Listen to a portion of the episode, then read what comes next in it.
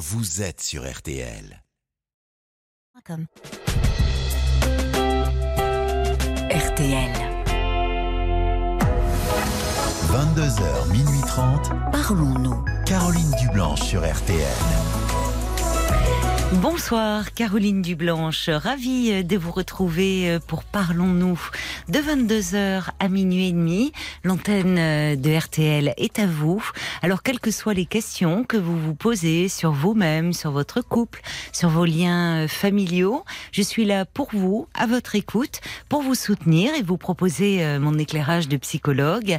Et pour me parler, je vous invite à appeler au prix d'un appel local le 09 69 39 10 11 où vous allez euh, être accueilli euh, par Violaine et Paul sous le regard attentif de Marc Bisset à la réalisation. Nous échangeons, nous partageons nos vécus, nous nous entraidons aussi. Alors bien sûr, nous comptons euh, sur vos réactions par SMS. Vous écrivez les trois lettres RTL, puis votre message que vous envoyez au 64 900 35 centimes par SMS. Et Paul lira également les commentaires que vous nous laissez sur la page Facebook de l'émission RTL-Parlons-nous. Bonsoir Ingrid. Bonsoir Caroline. Bonsoir. Ravie euh, de vous accueillir.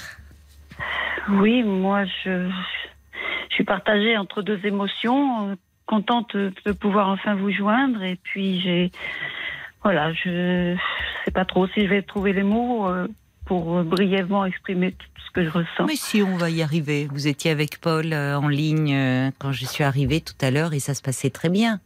Ah bah c'était plus facile, hein. Oui, bah, hmm, parce que vous étiez hors antenne, mais vous allez voir, euh, au départ, mhm. c'est les, premières minutes qui sont un peu impressionnantes. Je peux vous aider, hein, si vous voulez, pour mhm. démarrer. vous voulez me parler de votre fils? Oui. Oui, en fait, bah, mon fils il a, il a 38 ans. Hein. Euh, J'étais très fusionnelle avec lui euh, dans son enfance. Euh, C'était vraiment des relations merveilleuses. Et puis, depuis 12 ans, je ne sais pas pourquoi, il est, il est distant. Depuis 12 ans, c'est précis, donc c'est quand... Oh non, une douzaine d'années. J'y réfléchis avant pour essayer d'aller à l'essentiel. Non, j'ai pas, malheureusement pas une date fixe. J'ai pas un fait marquant. C'est ça que je ne comprends pas. Je ne vois pas pourquoi, parce que y a... Quand il est arrivé à l'âge adulte, finalement. C'est... Euh, oui, oui, oui, oui, Alors, quand vous dites, c'était euh, plus, plus, plus distant. D'ailleurs, non, avant, euh, déjà, vous me dites que vous étiez très fusionnel. Qu'est-ce que vous entendez par là? C'est-à-dire, comment était votre relation? Comment était-il en tant que, que fils avec vous? Il était, il était vraiment adorable. Il était. Euh, euh, on a été. Enfin bon, j'ai divorcé euh, de son père. Il avait 8 ans. On est, on est resté deux ans et demi, on va dire, tous les deux. Mhm. et c'était vraiment, comment, enfin, je vous dis même au point que Bon, pour moi, évidemment, c'était comme beaucoup de mamans. Hein. C'était l'essentiel de ma vie et dans mon entourage, euh, on me désapprouvait un petit peu en disant que justement, je le, je le couvais trop. voilà. Et j'ai essayé de prendre sur moi justement pour, mm. euh, pour avoir quelques distances. Euh, je voulais pas non plus en arriver à, à l'étouffer. Si bien qu'à 19 ans, il a quitté la maison pour s'installer avec, une, avec sa petite copine. Donc, vous voyez, pas parti quand même euh, tard. Non. Et, je l'ai très bien admis, cette petite. Hein. Il n'y a pas de problème. Il était vraiment attaché. Même, il était presque jaloux de, de l'affection que j'avais pour, euh, pour sa petite ah copine. Oui. Ah, c'est intéressant. Mm. Oui. oui, Un jour, euh, un jour, il m'a dit Mais c'est pas ta fille. Mm. Mm-hmm. voyez, oui, bon. Et puis, bon, bah, comme c'était, il était jeune, enfin bon, il s'était pas, il s'était pas fait pour vivre ensemble. bon, mhm. ça n'a pas trop duré. Et puis, euh, après, euh, il a rencontré une, autre jeune avec laquelle il est toujours. D'ailleurs, ils se sont mariés. Oui. Et déjà, quand euh, ça faisait quelque temps qu'ils étaient ensemble, et quand il m'a averti qu'il allait venir avec elle, il me dit Je te mhm. préviens, elle va pas te plaire. Tiens. Qui n'est pas vrai du tout, d'ailleurs. Tiens donc. Voilà. C'est pas vrai. Et pourquoi Vous lui avez demandé pourquoi il pensait qu'elle n'allait pas vous plaire? Elle, était, elle était très différente de sa première petite amie. Ah oui, complètement. Oui. Dans quel sens? Euh, ben, Disons qu'elle est extrêmement discrète. Euh, euh, elle parle très peu. Oui. je ne sais pas grand-chose d'elle. D'accord. Ça fait, ça fait, oui, oui, ça fait 17 ans qu'ils sont ensemble. Je n'ai jamais rencontré sa famille. Je, ah ah non, je ne sais rien de sa famille. Je ne sais, elle n'en parle pas quand elle est avec elle vous. Mais peut-être qu'elle n'est pas très proche de sa famille. Bah, je ne sais pas. très proche, non, je ne pense pas, évidemment. Mais c'est étonnant, oui. C'est étonnant, oui. Je, ne sais pas. Je, Il n'y a jamais euh, eu de repas euh, fait pour vous réunir. Ah non, même pas, même pas à leur mariage. Même pas à leur mariage. Comment ça? Vous n'étiez eh ben, ils, ont, pas ils ont fait en sorte qu'il n'y ait personne. Ils se sont mariés à Las Vegas. Ah tiens, d'accord. C'est original. Ils sont mariés à ben, Las Vegas. Oui, bah justement, pour n'avoir aucune, aucune famille. Oui, oui. Mais peut-être que oui, il y a un problème avec sa famille. Il ne vous en parle pas, lui non plus, de ses beaux-parents de... Non, non, non, non plus. Elle n'est pas orpheline non, non, non. Enfin, elle a perdu son père euh, il y a trois ans maintenant, mais euh, adulte. non, non. Je sais, je sais qu'elle a, qu'elle a une mère qu'elle voit de, temps en temps, mais. Oui. Mais donc, non, je, ne sais même pas. Oui, elle est d'une euh, discrétion de violette. Elle, enfin, c'est vraiment, elle est, ah, oui, elle est plus que réservée à ce niveau-là. C'est, c'est vrai que ça interroge de pas du tout parler. Mais je ne sais rien de son, même pas de son milieu social, ni de, mais ah je ne sais rien, rien, rien, rien. Je sais incroyable. Ouais. Mm. D'accord. Ils n'ont pas d'enfants? Non, ils n'en veulent pas. Ils n'en veulent pas? Non. Ah. D'accord. Et, euh, et donc, vous les. C'est depuis, euh, c'est depuis qu'il est avec cette jeune femme que vos relations mm, ont un peu changé? Non, non. Non, en fait, bon, après, moi, les choses ont fait que je que j'étais partie euh, à 500 km, donc mm. de toute façon, on ne pouvait pas se voir. Mais malgré tout, il était, je vois par exemple pour mon anniversaire, pour la fête des mères, il me faisait envoyer des fleurs, oui. il marquait le coup, voilà. Et puis, et maintenant que je suis proche, euh, il ne le marque, enfin non, il l'ignore complètement. Si, alors je vais pas dire quand même. Euh, pour la fête des mères, euh, il va m'appeler à 20h parce que toute la journée, il a dû entendre à la radio que c'était la fête des mères. Ah, il vous appelle quand même. Il, m'appelle quand même. c'est important, c'est peut-être pas. Des fois, c'est juste un SMS, mais enfin bon. Oui, mais c'est quand même un signe qu'il pense à vous. Oui, oui. Mais c'est pour ça que je, vous dis la conversation. Je sais bien que vous n'aurez pas beaucoup de temps, mais c'est très difficile de le définir. Mhm. Et je et je le connais plus. Je c'est plus mon fils, je ne sais pas. C'est un, un étranger. Ah oui. Je comprends que cela vous fasse souffrir si vous avez euh, cette sensation-là en face de lui. Complètement. Complètement. Au point que, c'est ce que je disais à Paul tout à l'heure, je les vois, sais pas moi, peut-être trois fois par an et ils hmm. habitent à une demi-heure. Ah et, et euh, je les ai vus il y a une quinzaine de jours. Oui. Mais vous pouvez pas imaginer comme j'appréhende. Je suis contente de les recevoir. J'appréhende parce que je me dis, on, ne va pas savoir quoi se dire. J'ai peur de les décevoir. De les décevoir ou de le non, décevoir de le décevoir. Ah, c'est étonnant ça. Pourquoi pensez-vous cela? Parce que euh, j'ai toujours l'impression que tout ce que je fais, ça lui déplaît. Il y a des exemples qui vous reviennent en tête? Sur euh, ce qui lui a déplu. Euh, il vous en fait part quand il y a quelque chose qui le. Ah non, mais vous le voyez à sa tête Oui, je vois son attitude. Il est très expressif. Mais c'est-à-dire, qu'est-ce qu'il n'y a pas quelque chose qui, qui pourrait, enfin, oui, un exemple peut-être qui pourrait un peu m'éclairer, qui vous reviendrait là à l'esprit? Non, j'ai pas un exemple en tête. J'ai pas un exemple en tête.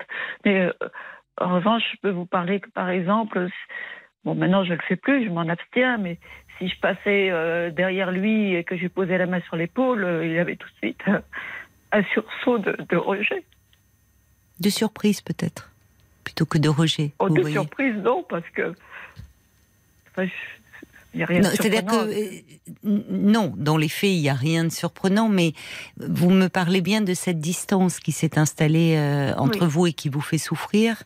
Donc cette distance, elle n'est pas seulement euh, émotionnelle, elle est aussi physique. C'est-à-dire que, vous voyez, y a, du coup, il n'y a, a, plus le toucher qui était quelque chose de naturel quand il était petit garçon, mais qui aujourd'hui, qu'il est adulte, euh, ne, est, est, plus délicat. Donc, euh, vous percevez ce, s'il tressaute, si vous, vous le, malheureusement, au vu de votre relation, vous le percevez comme du rejet, là où ça peut être simplement de presque un peu un malaise, qui n'est pas forcément du rejet. Oui, mais enfin, c'est quand même pas courant comme attitude. Si, ça peut être courant. On le voit notamment euh, au moment de l'adolescence euh, ou des justement dans les dans la relation avec la maman, des petits garçons qui vont être très très câlins, très tendres, à faire des bisous. Euh, leur maman est la plus belle. Et puis à l'adolescence, il y a une distance physique qui s'installe et qui est et qui parfois est, mal vécu par le parent, euh, par la maman souvent, mais mais qui est nécessaire parce que à l'adolescence, quand euh, avec les transformations euh, liées à l'âge, au corps, l'éveil de la sexualité, la distance avec la mère pour un garçon est plus la, est plus est nécessaire parce que finalement trop de proximité est un peu angoissante à cet âge-là. Vous voyez ce que je veux dire? Oui, oui, oui, oui, oui. Mais on a passé ce cap de l'adolescence. Je pense l'adolescence, euh, il m'a pas posé de problème euh, et moi je je je, l'ai pas étouffé à l'adolescence. Euh, j'en suis convaincue parce que je vous dis déjà le fait qu'il est parti de la maison relativement jeune et, et moi-même je les ai aidés à, à s'installer mmh. et sans sans j'étais pas à contre cœur. Oui. Est-ce qu'il voyait son père? Oui, un peu, oui. C'est-à-dire qu'après, quand euh, vous vous êtes séparés, qu'il avait 8 ans, il... Euh, oui, il, y allait, euh, il allait un week-end sur deux, il y allait un peu pour les vacances. Il le voit aujourd'hui? Très peu. Très peu aussi. Très peu aussi, d'accord. Oui. C'est, ce qui est intéressant, c'est que dans, avec son épouse, donc d'emblée, il vous a dit elle va pas te plaire. Oui. Euh, comme si euh, là, là déjà dans ce choix qu'il a fait inconsciemment, il choisissait une femme très différente. Peut-être qu'il allait mettre cette distance. Mm. Parce que, au fond, quand, euh, quand vous vous voyez, puisqu'il n'y a, a, pas rupture de lien, mais, c'est un lien qui est euh, où vous dites, vous avez l'impression d'avoir un étranger en face de vous. Oui. Mais ça veut dire que quand vous vous voyez, de, quoi parlez-vous? C'est ça le problème. heureusement qu'il y a mon mari, il parle avec ah. mon mari. Oui, qui n'est pas, donc son père. Ah oui, euh, il, il, est, il est à l'aise avec son beau-père? Récemment, oui. Récemment, oui. Euh, euh, à l'adolescence, c'était très très difficile. Je, j'ai parfois été obligée de les séparer parce qu'ils en venaient aux mains. Euh, ah bon ah oui, oui, non, ça a été. Euh, Mais il, il est arrivé dans, dans votre vie mm. au moment où votre fils était adolescent? Non, il avait 10 ans. 10 ans, d'accord. Donc ça se passait bien. Il se connaissait avant. Euh, c'était c'était un ami de la famille quoi. Donc euh, oui, oui, mais enfin, je connaissais. Je veux dire, c'était pas la première fois qu'il le revoyait. Ah oui, mais la différence c'est que là, il est ah entré dans votre vie et donc dans celle de votre fils. Ça change quand même tout. Oui. Euh, oui, et à l'adolescence, alors vous voyez, c'est intéressant parce que il y a eu un, un mouvement un peu inverse euh, à la relation qu'il a avec vous. C'est-à-dire qu'avec vous, il était très fusionnel, c'était un, garçon très mignon, très tendre, et, euh, où la, distance s'est creusée au fil des années, alors qu'avec son beau-père, où ça a été très conflictuel à l'adolescence, aujourd'hui, ils s'entendent bien. Aujourd'hui, où ils ont des rapports d'homme à homme, finalement. ils ont beaucoup de points communs. D'accord. Ils ont beaucoup de points communs, justement, dans ce côté... Euh, indépendants, pas famille, pas du tout dans la compassion de, autour d'eux. ne mettant pas la faiblesse, ils ont beaucoup de points communs. Ouh là là, vous avez fait un portrait rude. Ah oui, Pourtant, c'est l'homme que vous, avec qui vous vivez, que vous avez choisi. oui, enfin bon encore un, ce sera encore une autre euh, objet d'un autre appel, hein, mais bon. C'est difficile pour vous de voir cette proximité, peut-être entre deux, alors que vous, oh, vous non, non, je préfère ça, je préfère ça que de les voir se battre. Hein. Ouais. Non, mais par contre, je peux pas en parler justement avec mon mari parce que lui, il le comprend. Enfin, il le comprend, sauf que tant qu'il avait sa mère, euh, et jusqu'au décès de sa mère, il allait quand même la voir toutes les semaines. Oui. Donc il n'avait pas les mêmes rapports avec sa mère. Donc c'est un sujet que vous ne pouvez pas aborder avec votre mari Non, pas vraiment. De toute façon, tout ce qui me, tout ce qui touche à l'émotionnel, euh, je ne peux pas en parler avec lui. Il ne me comprend pas. Ouais. C'est votre fils unique Oui. C'est sûr que c'était tout pour moi. Ça, l'est encore, en fait. Je peux pas l'exprimer. Alors justement, euh, si, il y a peut-être des choses à exprimer, euh, c'est-à-dire, euh, et notamment le fait que vous souffrez de la distance qui s'est installée entre vous. Alors, pendant longtemps, je l'ai tu, je le voulais, je le lui ai caché, parce que c'est avec ça l'aurait à supporter. Et puis, il y a trois mois, j'ai eu une opération chirurgicale. Et il se trouve que par coïncidence, il m'a appelé, il m'a téléphoné. C'est très très rare quand il me téléphone. Mhm. Il me téléphone quand il a euh, quelque chose euh, de positif dans sa vie. Donc ça, ça me fait plaisir. Oui. C'est-à-dire, là, en l'occurrence, c'était une promotion euh, professionnelle. Oui. Voilà. il va me téléphoner quand il change de voiture, ah oui. quand il a acheté sa maison, quand il a des choses en général très matérielles. Mais au moins il me fait participer oui, à cette oui, Oui, oui, c'est bien. Oui, c'est bien. il est, il, euh, oui, c'est ça. Il a plaisir à le partager, euh, euh, ce qui est positif pour lui avec vous. Voilà. Parce qu'il pense que vous vous en réjouissez, que vous allez vous en réjouir au fond. Ah ben oui, certainement. Donc oui. Oui, vous étiez en train de me dire donc qu'il vous a appelé. Vous, vous, aviez subi une intervention, là, vous me dites je suis, désolée, mais comme je sais que j'ai peu de temps, Mais non, non, non, euh, on prend le temps, Ingrid, vous inquiétez pas. J'ai donc une opération chirurgicale il y a, trois mois. Il me mhm. téléphone pour m'annoncer sa promotion. Et je lui réponds, je suis à la clinique. Oui. je ne l'avais pas dit avant. Euh, non, non. Parce que, parce que bon, euh, je n'ai pas spécialement envie. Euh, je, savais ce qui allait se passer et ce qui s'est passé de toute façon. Parce que je lui dis, je suis à la clinique, je lui explique ce qui m'arrive. Et il m'a plus jamais appelé ni demandé des nouvelles pendant euh, un mois et demi. Euh, au bout d'un mois et demi, c'est moi qui ai appelé. Et c'est, enfin, non, pas appelé. Je lui ai envoyé un SMS. Je lui ai envoyé un SMS parce que pendant un mois et demi, je cogitais. Et je me suis dit, euh, il faut quand même qu'il sache qu'il me fait du mal. Alors j'ai bien réfléchi, je pense ne pas l'avoir trop mal tourné, pour lui expliquer que ça me faisait quand même de la peine, euh, qu'il n'ait pas pris de mes nouvelles. Ce à quoi il m'a répondu que ben, qu'il était dur, que je savais qu'il était comme ça, et, et était dur. Voilà, c'est tout. Euh, je vous a répondu qu'il était dur. Oui, je, suis dur, je suis comme ça. Bisous. Oui. Euh, il n'a pas toujours été comme ça Non. Et, qu'est-ce que vous lui avez répondu à ça? C'est parce que ça, ça appelle, c'est, enfin, sa, sa réponse est, interpelle et curieuse. Je suis dur. Vous auriez pu dire, je t'ai pas toujours connu comme ça. Et pourquoi cette dureté? Au fond ben, Ça serait euh, intéressant de l'interroger là-dessus. Pourquoi il ben, est devenu dur J'ai l'échange de SMS sous les yeux parce que je garde toute la conversation. Mhm, d'accord. Euh, vous m'entendez encore? Parce que j'ai dû me reculer Oui, oui, oui, oui. Donc, euh, je voudrais pas trop. Je vais simplement euh, écrire voilà mon mail. Je vous donne l'échange rapidement. Mhm. Puisqu'il vaut mieux parler que garder ses peines en soi, je t'avoue que je suis peinée que tu n'aies pas demandé de mes nouvelles après mon opération. il y a un mois aujourd'hui. En résumé, même que ça ne t'intéresse pas, ça va à peu près. Ça suit son cours normal. Je ne t'en veux pas, mais ton désintérêt me fait tout de même mal. Bien sûr, je t'aime toujours autant. Tu es mon fils, quelle que soit ton attitude.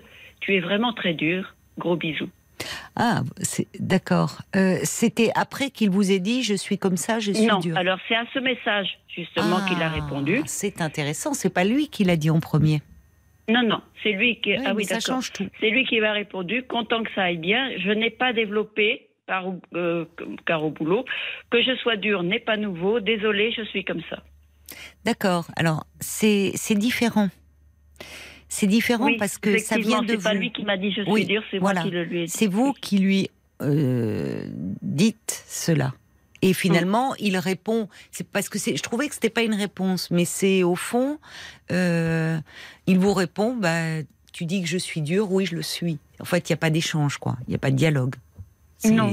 Et peut-être que au fond. Euh, euh, alors, votre mail, euh, bah, on voit que vous avez choisi vos mots hein, pour quand même, tout en disant que vous étiez déçu et quelque mm. peu blessé, euh, qu'ils ne prennent pas de nouvelles, ce qui est compréhensif. Mais après, effectivement, il y a ce jugement porté qui est peut-être là où où vous dites qu'il est dur, il n'a pas toujours été comme ça, et finalement, derrière cela, de quoi se protège-t-il? Moi, c'est cela qui me, voyez, qui un peu m'interroge. Mm. Quand on mm. est dur, parfois, la dureté peut être euh, une, une, comment dire? Une carapace.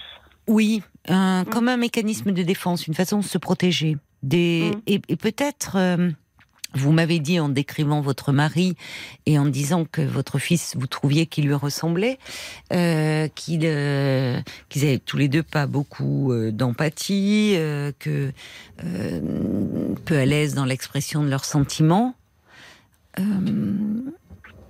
C'est ça, hein? Oui, oui, oui. Et, et peut-être que vous qui êtes à fleur de peau, on sent, et très affectée, et, très émotive, et au fond très peinée, euh, peut-être que justement vos émotions, il les perçoit très bien. Euh, il sent votre déception. C'est intéressant d'ailleurs qu'il, quand il vous appelle au fond pour des choses qui lui sont positives, comme s'il aimerait que vous soyez fier aussi mmh. de lui. mais, mais peut-être qu'en fait, euh, effectivement, là, votre, le malentendu vient que vous n'êtes pas dans le même registre tous les deux. Oui. Parce que et peut-être que vos émotions euh, tellement euh, palpables, enfin, il sait pas très bien quoi en faire. Je les lui cache. Vous savez, ça, ça, transparaît, hein. Enfin, ça transparaît. D'ailleurs, le fait même que quand vous le recevez, vous soyez mal à l'aise, euh, du coup, votre malaise, euh, certainement, euh, ça transparaît dans la, dans votre façon de l'accueillir. Je, vous entendais avec Paul dire que, par exemple, pour Noël, vous vous appréhendiez tellement de le voir que vous en avez eu une éruption cutanée. Oui. C'est quand même. C'est pas Noël, hein, parce qu'à Noël, justement cette, cette année, j'ai je l'ai pas eu à Noël puisque il m'a simplement dit qu'il n'était pas disponible et je crois en fait qu'il ne faisait rien. Mais euh, non, ils sont venus, euh, ils sont venus fin janvier, oui. Mm. Bon, enfin, mais vous avez bien fait une éruption cutanée. Oui, oui, oui, oui, oui, Qui est, passée euh, dès le lendemain. Donc vous voyez à quel point, dans quel état cela vous met. Moi, ce qui m'interroge, vous dites, j'ai peur de le décevoir. Mais en fait, c'est lui qui vous déçoit dans ce que vous me dites. Pourquoi craignez-vous de... Enfin, vous êtes déçu par son attitude? Bien sûr, je suis déçue, mais je me dis que s'il est comme ça, c'est qu'il n'a pas eu la mère qu'il voulait. Qu'il aurait voulu tout au moins. Qu'est-ce que vous voulez dire? Mais si j'avais vraiment été la mère qu'il aurait souhaité avoir, il ne serait pas comme ça. Et en quoi vous pensez avoir failli avec lui? Oh, le fait d'avoir euh, d'avoir divorcé, d'avoir après refait ma vie alors qu'il aurait certainement souhaité rester seul avec moi et que euh, il a fallu qu'il me partage euh, pour au final après. C'est la meilleure chose que vous pouviez faire, hein, au vu de ce que vous me dites là. C'est bien pour un enfant que son parent refasse sa vie. Justement pour que le parent, souvent le risque pour un enfant, le, risque majeur, c'est de s'enfermer dans un tête-à-tête exclusif avec l'enfant et que l'enfant euh, soit tout pour le parent, au point que presque l'équilibre du parent euh, dépende de l'enfant. Ça, c'est très loin à porter pour un enfant quand il est petit, évidemment, euh, c'est très valorisant, c'est très, les, petits enfants sont très gratifiants. Ils ont plein d'amour, plein de tendresse à donner. Mais là où ça se complique, c'est quand ils grandissent et qu'ils ont leur vie à vivre, et déjà à l'adolescence, avec les amis, les premiers amours. Donc, euh, c'est peut-être pour vous que ça a été difficile de vous partager. Et, et quand bien même vous avez refait votre vie, mais c'est bien. Oui, mais toujours en culpabilisant. Voilà. C'est ça. Et je culpabilise encore. Oui. Parce que je me dis que j'aurais dû, par exemple, refaire ma vie à partir du moment où lui avait fait la sienne. Mais j'aurais dû me consacrer entièrement à lui. Mais pas du tout. Mais pas du tout, Ingrid. Justement, c'est vraiment, je, peux vous dire en tant que psy, euh, euh, le, le, risque, euh, c'est et les mères peuvent être beaucoup comme ça avec leurs enfants et particulièrement avec leurs garçons. Euh, où c'est leur petit homme et, euh, et, et, il les déçoit pas. Il les déçoit pas et c'est très gratifiant un petit garçon pour une mère. Parce que euh, parce que parce que sa maman c'est la plus belle c'est c'est enfin c'est il est il est plein d'amour pour elle et justement il doit apprendre que sa mère n'est pas tout enfin que euh, que sa mère, elle, euh, elle, euh, pour, pour qu'il puisse rester à sa place d'enfant.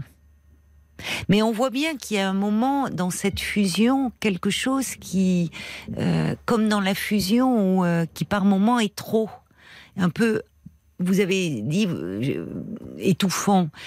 Et d'ailleurs, quand il, avec sa première petite amie, il était jaloux. Oui. Jaloux de l'affection que vous portiez avec cette jeune fille, à cette jeune fille. Et au fond, en choisissant une femme, inconsciemment, hein, certainement, il n'a pas, vous voyez, mais euh, il savait que celle-ci, elle n'allait pas vous plaire, entre guillemets.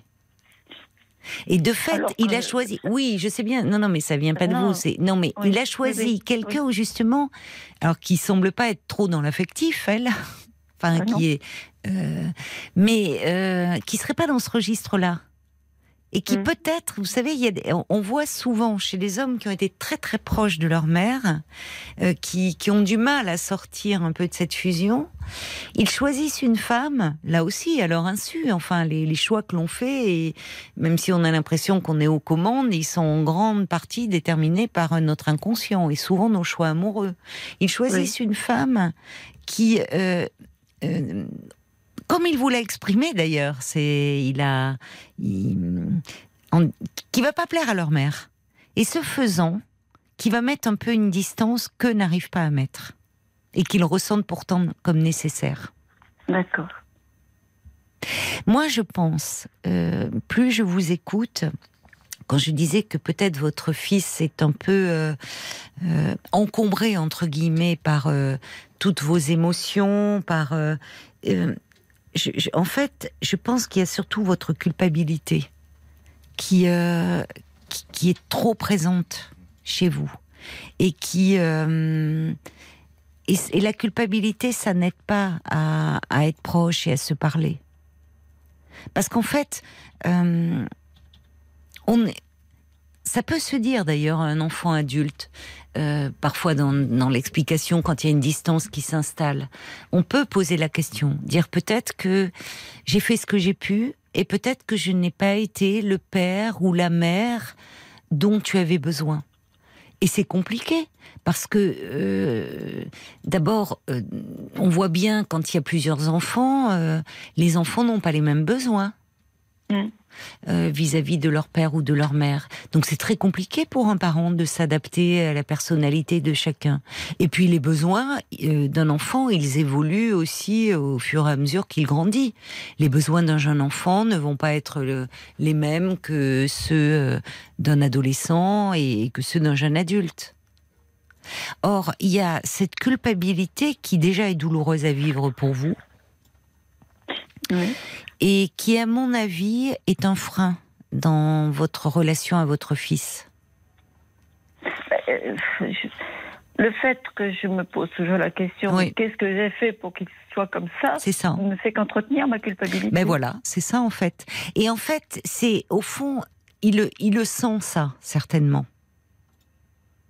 Et ah qu'est-ce que j'ai fait? C'était alors il y a, d'abord vous n'avez euh, moi j'ai plutôt l'impression que aussi euh, vous voudriez retrouver le petit garçon qu'il a été. Ben, tout au moins, quand je vois mes amis autour de moi, les relations qu'elles ont avec leurs enfants, euh, j'aimerais simplement des relations comme ça. Je, pas forcément qu'il soit petit garçon et qu'il soit toujours dans mes jupes ou à me téléphoner tous les jours, mais qu'il est sais pas, enfin, que ce soit pas à l'extrême euh, comme c'est actuellement, quoi. Je, je me donne des défis à dire je vais pas je vais pas le, lui téléphoner je vais laisser passer deux mois par exemple. J'attends mais ce sera jamais lui qui va rompre le silence. Donc je me je me donne des dates butoirs pour dire bon hmm. au bout de tant de, de, de, semaines ou de mois je l'appelle. Enfin je commence d'abord oui, mais c'est pénible de vivre comme ça Enfin, c'est-à-dire, ah, on bah voit bien qu'il n'y a plus aucune spontanéité dans votre relation. Vous êtes ah sur le qui-vive et on, et on voit bien d'ailleurs dans quel état, enfin, comment votre corps réagit aussi. Euh, moi, je, enfin, vous, vous n'avez jamais songé à aller parler un peu de ce lien à votre fils, de cette culpabilité si encombrante? À ma belle-fille? Ah non un euh, professionnel, vous. Ah non, surtout ah, pas votre belle-fille. Pas compris. Ah si, si, si. Euh, euh, si, j'ai. J'ai demandé à mon médecin traitant, j'avais demandé l'adresse de, enfin, les coordonnées d'une psychologue, à qui j'ai téléphoné et pour prendre rendez-vous et elle m'a dit ben, je je prends votre numéro et je vous rappellerai quand j'aurai une place libre. C'était quand? Oh, c'était il y a un an et demi à peu près. Ah oui, d'accord. Oui. Vous n'avez pas relancé euh, Non, j'ai pas du tout apprécié. Hein oui, vous n'avez euh, pas apprécié ce premier échange, je comprends. Non, alors il faut essayer de euh, parce que euh, ça compte et vous avez raison. Le premier contact téléphonique que l'on a, parfois on me demande euh, des, des, adresses. D'abord, c'est difficile. Moi, je ne veux pas recommander. Enfin, vous voyez, comme dans d'autres villes. Hein, j'avais demandé. Oui, mais c'est bien. Mais, mais ce que je veux dire, vous avez raison. Le premier contact téléphonique compte. Alors, c'est-à-dire que si elle n'était pas disponible, elle aurait peut-être pu vous dire non, mais je peux vous orienter vers quelqu'un. non, oui, mais je puis il y avait la façon. Je, conçois qu'elle pouvait être débordée, mais il y avait la façon de le dire. donc vous n'avez pas accroché, alors il faut voir quelqu'un d'autre. Il faut demander à ben quelqu'un d'autre. Mais du coup, je, ça m'a refroidi. J'ai pas, j'ai pas cherché. Euh. Oui, mais c'est dommage de rester dans une telle culpabilité et puis au fond dans une dans une souffrance par rapport à cette relation. Oui, mais en plus ce serait très difficile. Il faudrait que j'aille consulter quelqu'un euh, en cachette de mon mari. Enfin, et pourquoi donc? Et pourquoi donc ça? Parce qu'il ne supporte pas le. Non, mais attendez, vous êtes quand même libre de faire ce que vous voulez. D'abord, euh, quand on fait une psychothérapie, euh, enfin, euh, c'est vous qui faites la démarche, et ça, et, et, ça, concerne la relation que vous avez avec votre fils. Donc ça ne le concerne pas lui. Vous avez tout à fait le droit.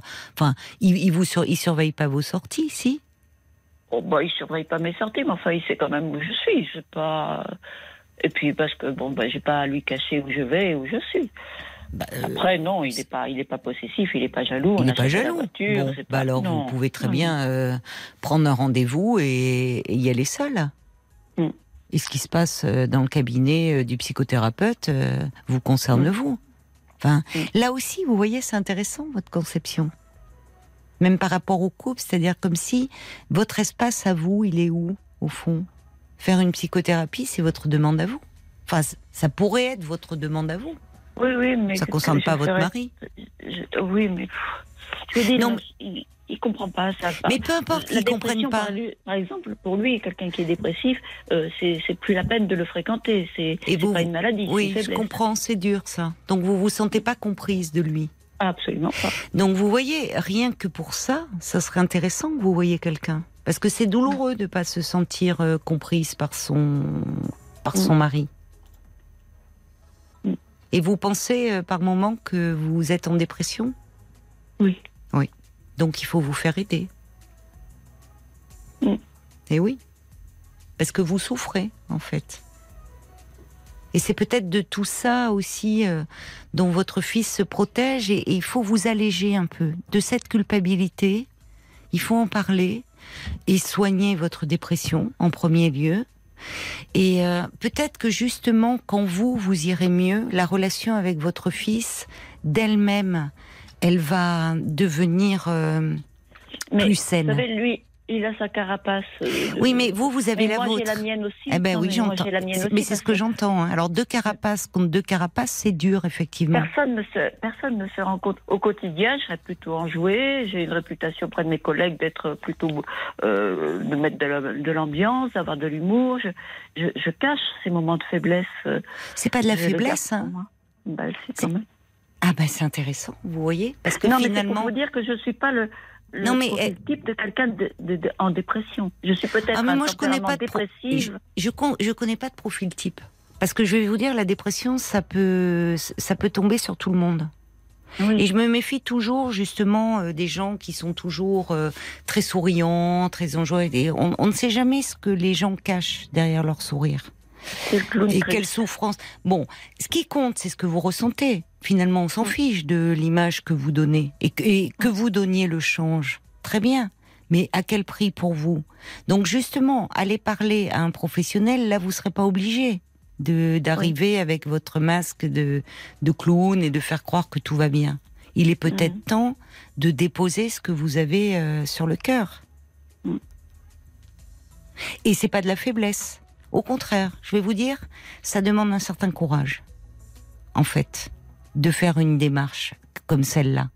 Parce que là, on est face à soi-même et on arrête de se mentir et aussi de mentir aux autres, c'est une chose. Se mentir à soi-même, c'est plus embêtant. Mm. Et on est face, bah oui, à cette douleur, à cette souffrance et on essaye d'en faire quelque chose. Et je pense que ça vous serait très profitable. Je vais vous lire. Oui, pardon. Non, non, je vous écoute. Non, non, euh, qu'est-ce que vous... Non, j'allais vous demander qu'est-ce que je devais faire par rapport à mon fils, quoi. Mais justement, allez parler de vous déjà. Essayez d'aller mieux. Mm. Parce que ça tourne trop autour de votre fils, actuellement. D'accord. Donc il faut déjà que vous essayiez d'aller mieux. Et si vous vous sentez euh, sur qu'il y a quelque chose de dépressif en vous, d'une culpabilité qui est aussi, ça fait partie de la dépression, la culpabilité. Ben, c'est d'abord cette souffrance-là dont il faut vous occuper. D'accord. Euh, il y a, y a Jacques d'ailleurs qui dit le fait que votre fils vous fasse partager les moments importants de sa vie, ça c'est très positif. Parce que ça montre bien que vous faites partie de son premier cercle, comme on dit. Et que, au fond, peut-être qu'à travers ça, il veut, il le sent, votre fils, peut-être ça. Qu'il y a cette tristesse, cette culpabilité. Parce qu'il vous connaît bien. Et, euh, je, pense que euh, vous parlez de sa carapace à lui, mais vous, avez l'honnêteté, la lucidité de reconnaître que vous aussi, vous avez érigé une carapace. C'est pour ça que je vous disais, carapace contre carapace, ça se frotte, c'est dur. Et qu'est-ce qu'il y a dessous? Et pour pouvoir en parler avec lui et, vous rapprocher de lui, parce que je pense que c'est pas de l'indifférence de la part de votre fils. On passe pas de quelque chose de très fusionnel à une si grande distance. C'est fréquent, justement, quand on a été très fusionnel avec un parent, de parfois être dans une très grande distance. Mais c'est pas par indifférence, c'est souvent pour se protéger. Enfin, au point de même pas de nouvelles. Oui, mais on va pas revenir là-dessus, Ingrid. Euh, moi, ce qui, euh, j'entends que ça vous blesse. Ce que je veux dire par là, c'est que oui, il a pas demandé de vos nouvelles. Je comprends que ça vous blesse, mais vous ne lui avez pas dit non plus que vous alliez vous faire opérer. Il y a beaucoup de non-dits entre vous. Et c'est ça qui ne va pas. Euh, on va se tourner vers euh, vers Paul, peut-être des réactions qui arrivent, parce que j'imagine que euh, on en parle souvent de, de la distance qui peut s'installer entre un parent et un enfant adulte peut-être des réactions de, de, parents, de mères, de pères qui, qui, ont vécu cela et qui des auditrices comme Marina, comme Marina et Gina qui disaient vous vous mettrez trop de pression, vous culpabilisez trop. Euh, Odile aussi qui dit prenez soin de vous. Moi je vous trouve aussi euh, très dépendante de votre mari, euh, dit Odile. Pourquoi aller faire cette démarche en cachette la question. Euh, la mouette d'Annecy se demande si votre fils ne se conforme pas et, et ça l'arrange vis-à-vis de vous pour s'autonomiser à l'état d'esprit de sa femme, peut-être un peu sauvage par caractère et peut-être un peu possessive, au point de vouloir le garder pour elle et sans enfant. Euh, quand vous l'avez au téléphone, essayez peut-être de vous montrer euh, plus détendu, plus légère, plus détachée. Il sentira moins le poids de votre culpabilité. Et puis il y a aussi Christine qui euh, qui écrit, vous parlez d'une relation fusionnelle avec votre fils, puis ensuite il vous reproche de jouer un rôle de mère avec sa première petite amie. Là, il s'isole avec sa nouvelle femme. Est-ce le besoin de s'émanciper de son parent? Peut-être le preniez-vous trop pour pour votre petit enfant? Il, a grandi et a compris votre extrême sensibilité à ce sujet, et il ne veut pas vous faire de la peine en vous demandant de le laisser maître de sa vie d'adulte. Mais un des enjeux, euh, justement, et qui n'est pas simple hein, pour les parents euh, de d'enfants adultes, de jeunes adultes et plus tard d'adultes, c'est un moment, une relation pour qu'elle reste vivante, pour qu'elle reste saine. Et, la relation parent-enfant, elle en fait partie, elle doit évoluer. Or, parfois, en tant que parent, on peut garder son enfant enfant à vie. Alors, évidemment qu'il restera à vie son enfant, même à 30, 40, 50 ans. Mais il est devenu adulte. Et un des enjeux de la relation parent-enfant, c'est que cette relation, elle évolue et qu'à un moment, on puisse se parler d'adulte à adulte. Paul? Il y avait aussi Nora qui disait, vous avez des épisodes dépressifs et certainement que c'est possible que votre fils se protège aussi peut-être de ça et, euh, et, vous devez vous prendre en main et vous réparer. N'hésitez pas vraiment. Et en fait, peut-être que votre fils, euh, parce que je pense qu'il sent votre souffrance, il vous connaît bien, il sent. Et euh, c'est pas à lui de s'en occuper. Ah non, mais ça, je suis d'accord. Et c'est à vous de vous occuper de cette souffrance. Mm. Alors, pourquoi en cachette? Pourquoi, voyez, parce que je pense que là aussi, dans votre couple, on entend bien que vous n'êtes pas très heureuse. En tout cas, vous ne vous sentez pas comprise. Et ça, évidemment, c'est pas, c'est douloureux. Et ça vous ferait aussi du bien de parler de cela. Mm.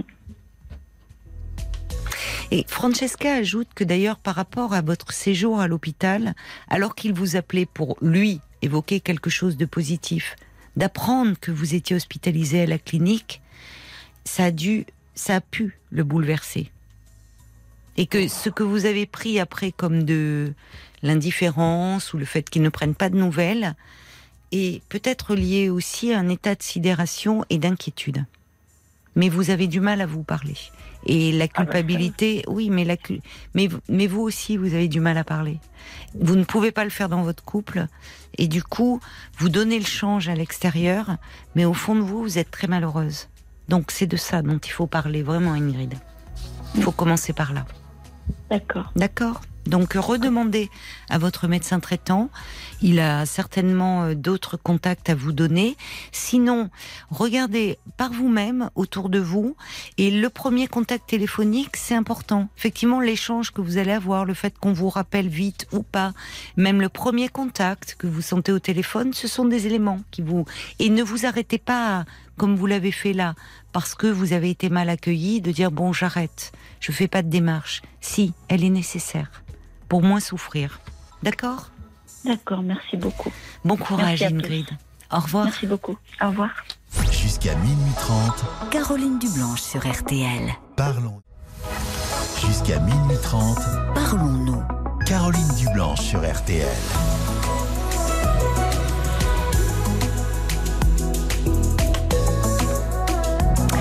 Ah, une réaction encore euh, pour euh, pour justement Ingrid, euh, quelqu'un qui dit. Ben moi, j'ai toujours dit à ma mère, ça me tient SMS, j'ai toujours dit à ma mère, si tu es malade et que tu ne me dis rien, mais je t'en voudrais.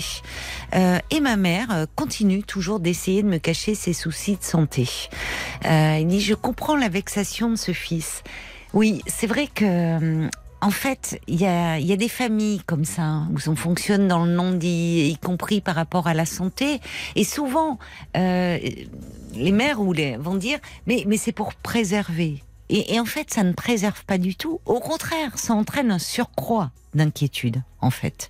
Parce que quand on apprend, on finit toujours par l'apprendre, euh, que, euh, bah, que son parent a été hospitalisé ou qu'il a fait des examens, bah, du coup, on se dit, ouf, si on me le cache, c'est quoi? C'est que c'est grave, qu'est-ce qu'on veut pas me dire? Et surtout, il y a des, ce non-dit ne repose pas que sur ça. En général, il y a plein d'autres non-dits quand on est dans ces fonctionnements-là euh, familiaux. Et au fond, euh, on en éprouve on peut en éprouver une certaine colère, comme le dit cet auditeur ou cette auditrice. Donc, euh, c'était intéressant cette histoire de, clinique et assez signifiant, effectivement. Oui, Paul. Oui, et puis sinon, il y a Christine aussi pour échapper à sa mère possessive. Elle est carrément allée se marier à Las Vegas. Voilà, c'est encore toujours plus. elle dit, ben, Christine, elle dit, elle me l'a jamais pardonné. Nos relations aujourd'hui, elles sont quasi rompues. Elle est jusqu'à ah bah. Las Vegas pour se marier. ah bah oui, mais tu étais pas dans le studio à ce moment-là. Ingrid nous disait, alors bon, il faudrait pas qu'elle déjà qu'elle culpabilise ah beaucoup. oui, Ingrid. J'étais pas là à ce moment-là. mais oui, parce que le fils d'Ingrid est parti se marier à Las Vegas. Alors cela dit, il y a des personnes qui vont se marier à Las Vegas et pas pas pour échapper à une famille ou à des parents étouffants, mais simplement parce que pour faire la fête, parce que c'est voilà, c'est un désir qu'ils avaient, se marier avec Elvis, euh, voilà. Hein, il faut pas. Je dis si Ingrid a rebranché la radio, euh, elle culpabilise déjà suffisamment comme ça, donc on va pas en rajouter. Euh, on accueille maintenant euh, Mathilde. Bonsoir Mathilde. Bonsoir Caroline. Bonsoir et bienvenue. Eh bien écoutez, merci beaucoup. oh, vous avez un accent du sud. Oui. Oui, du sud-ouest. Euh, oui, tout à fait. oui. Et ça fait un petit moment que je vous écoute maintenant. Et du coup, ben, je, suis très heureuse et un petit peu émue de, de, passer l'antenne ce soir. Ah, bah écoutez, moi aussi, je suis heureuse de parler euh, avec vous, Mathilde. Voilà.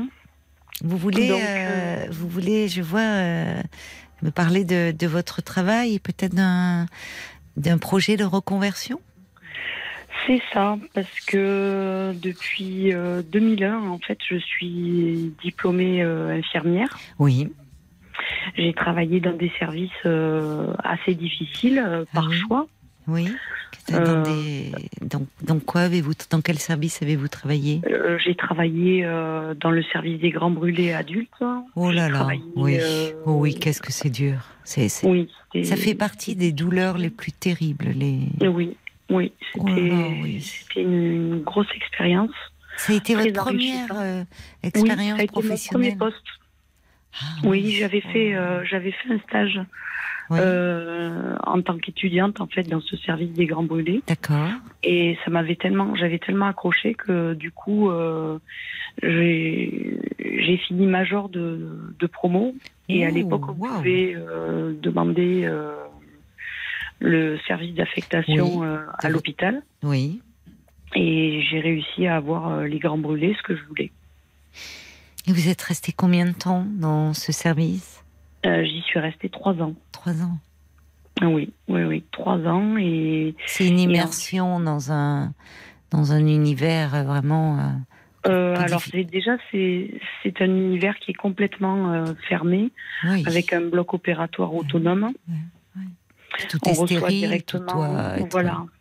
C'est ça, tout est stérile. On, on reçoit euh, directement les patients. Euh, ils ne passent pas par les urgences. Les, pompiers nous les emmènent directement euh, dans ah une salle spéciale. D'accord, d'accord.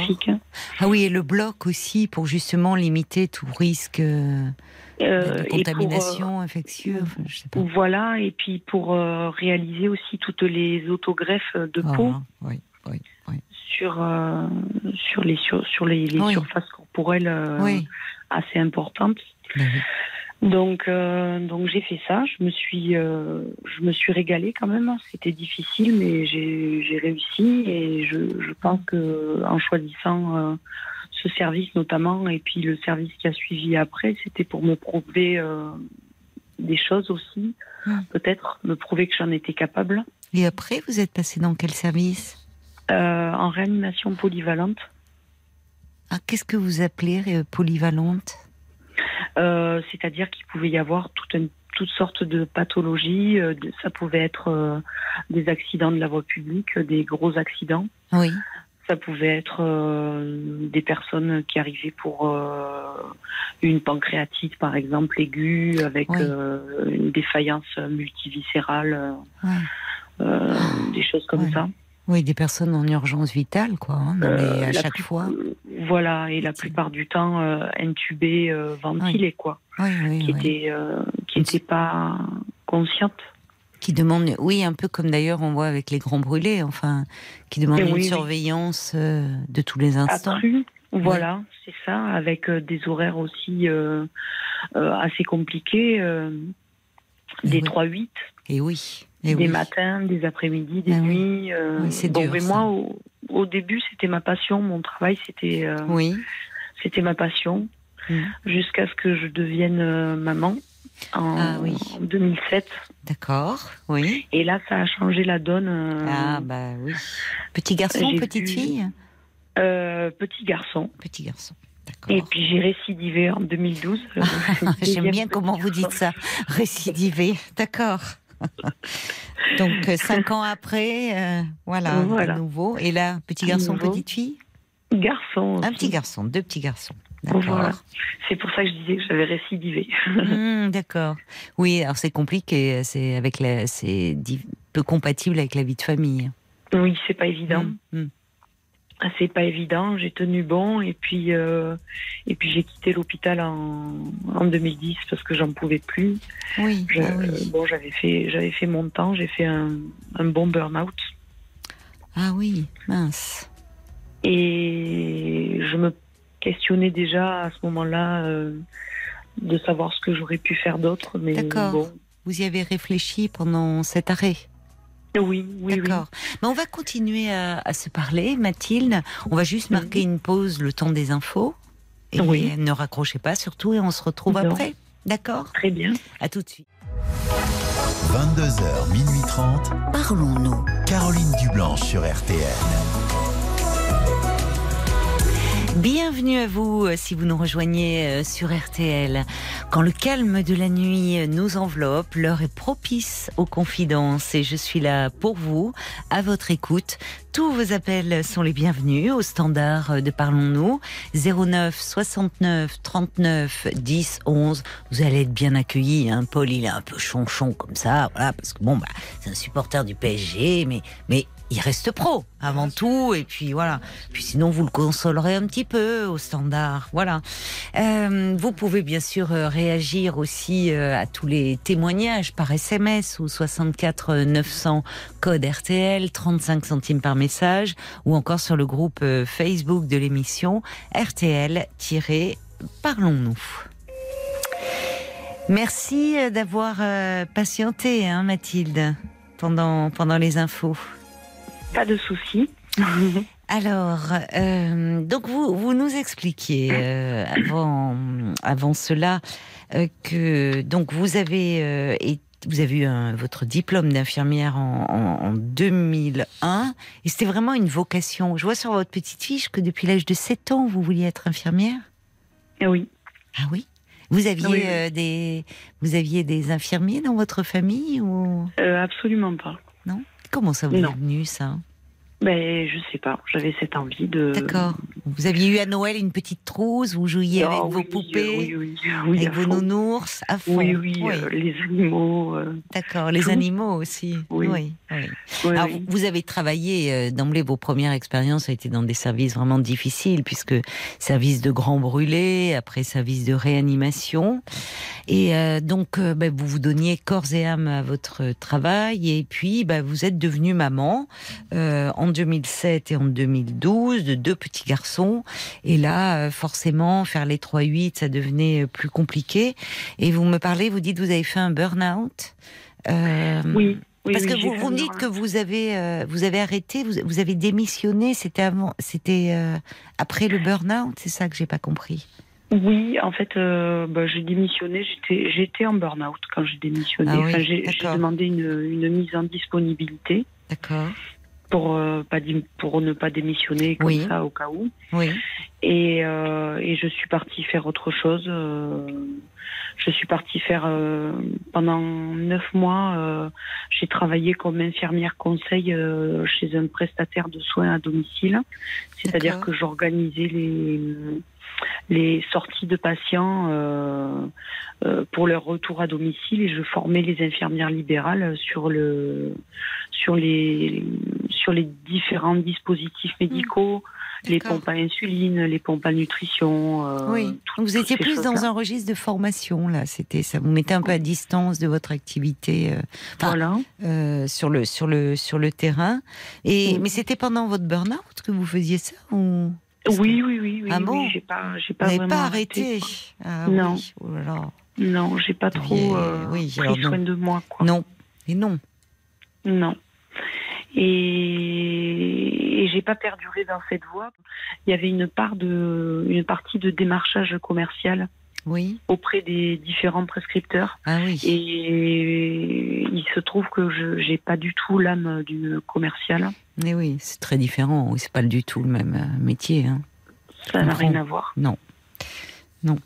Donc, euh, donc voilà. Et en fait, j'ai contacté une clinique et j'ai travaillé pour euh, le bloc opératoire d'une clinique hum. euh, en chirurgie cardiaque à cœur ouvert. Oui, dites-moi, oui. c'est dans, les, dans des services, oui, lourds. Oui, donc ah, finalement, vous me parlez d'un burn-out, mais vous avez continué à travailler. Et oui, j'ai Comment vous teniez physiquement et psychologiquement? Ben, j'avais beaucoup d'angoisse, j'étais stressée, j'ai eu euh, des phases euh, euh, dépressives. Mais, Mais pourquoi vous vous êtes pas arrêtée? Parce que vous les éleviez seuls, vos enfants Non, non, non. J'avais, j'étais avec leur papa. J'étais, j'étais, enfin, j'étais accompagnée, quoi. Mais hmm. c'était un petit peu, comment dire Antoine, le dernier de, de mes garçons, euh, donc euh, est né en 2012 et en 2013 j'ai eu énormément de douleurs. Euh, j'ai été obligée de, de m'arrêter puisque j'avais une hernie discale. Ah bah oui. Qui n'était pas, qui était pas opérable, donc j'ai été arrêtée pendant un peu plus d'un an. Oui, oui bah votre corps, il n'en pouvait plus là. voilà, c'est le, le corps fatigue. qui a dit, stop, ouais, tout à fait. D'accord. Donc là, vous vous arrêtez et vous vous, bah, vous vous reposez, vous vous soignez. Voilà. Et parallèlement à ça, euh, je décompense, entre guillemets, euh, une pathologie qu'on appelle maintenant euh, le trouble bipolaire. D'accord. D'accord. Et donc, j'ai été hospitalisée à deux reprises dans, dans, une clinique psychiatrique. Oui. Où on a posé ce, ce diagnostic. Vous n'aviez pas eu d'antécédents par avant de... Oh, j'avais, je, pense que je l'étais avant, mais le diagnostic n'avait pas été posé. Oui, d'accord. Parce que. Oui, puis là, avec le, vous étiez, enfin, c'était du surmenage là. Vous avez. Oui. Dans votre travail, euh, votre vie de famille, enfin, vous étiez épuisé, donc ça, ça a pu aussi, comme vous dites, euh, contribuer à vous faire décompenser. Exactement. Et donc, euh, ça, ça a été vraiment le, le couperet qui est tombé, euh, comme si hmm. ça m'avait euh, complètement fait perdre confiance en moi, comme si. ah bon? Comme si je. Ah ouais, je, je l'ai extrêmement mal vécu. Je suis encore en thérapie par rapport à ça. Enfin, pas, pas que par rapport à ça, mais je suis suivie, bien sûr. Oui, c'est bien. Mais ouais, ça m'a fait perdre confiance ça en moi. Ça vous a fait douter de vous Vraiment, ouais. Ça m'a, ça a affaibli euh, mon estime de moi-même. Euh, voilà, je me suis vue comme une handicapée, quoi. Ah oui, à ce point-là. Ouais, ouais, ouais, vraiment. Et je commence juste depuis, euh, on va dire, un ou deux ans à, mmh. à, digérer la chose, quoi. Enfin, à, accepter et à, et à vivre avec. Oui. Et comment vous vivez justement avec? Eh bien, je, tout, d'abord, je, je, suis suivie de près. Oui. J'ai la chance euh, d'avoir rencontré au moment où le diagnostic a été posé une psychiatre qui me suit toujours à l'heure actuelle. Mhm. Oui. Dans une dans une clinique qui est assez réputée euh, justement pour euh, pour traiter les troubles bipolaires. C'est bien. Oui. Donc euh, voilà, elle est très disponible. Et ça se soigne bien. Hein on peut très bien vivre avec des troubles bipolaires quand on est bien, bien soigné avec un traitement, un soutien psychologique qu'on peut espacer, une bonne hygiène de vie.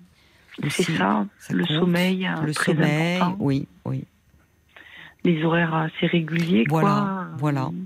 Éviter au maximum du possible des chocs. Euh, voilà, émotionnel, bon, voilà, les sources de stress, etc. Euh, voilà. Mais vous n'êtes pas ménagé hein, pendant ces premières années. vous, vous êtes lancé, euh, c'est ça je aussi. Me suis, euh, mais je, des fois, je, je l'ai dit plusieurs fois à ma psy, mais c'est comme si j'avais eu besoin de de donner de ma personne et de m'oublier moi-même. Oui, oui, c'est vrai.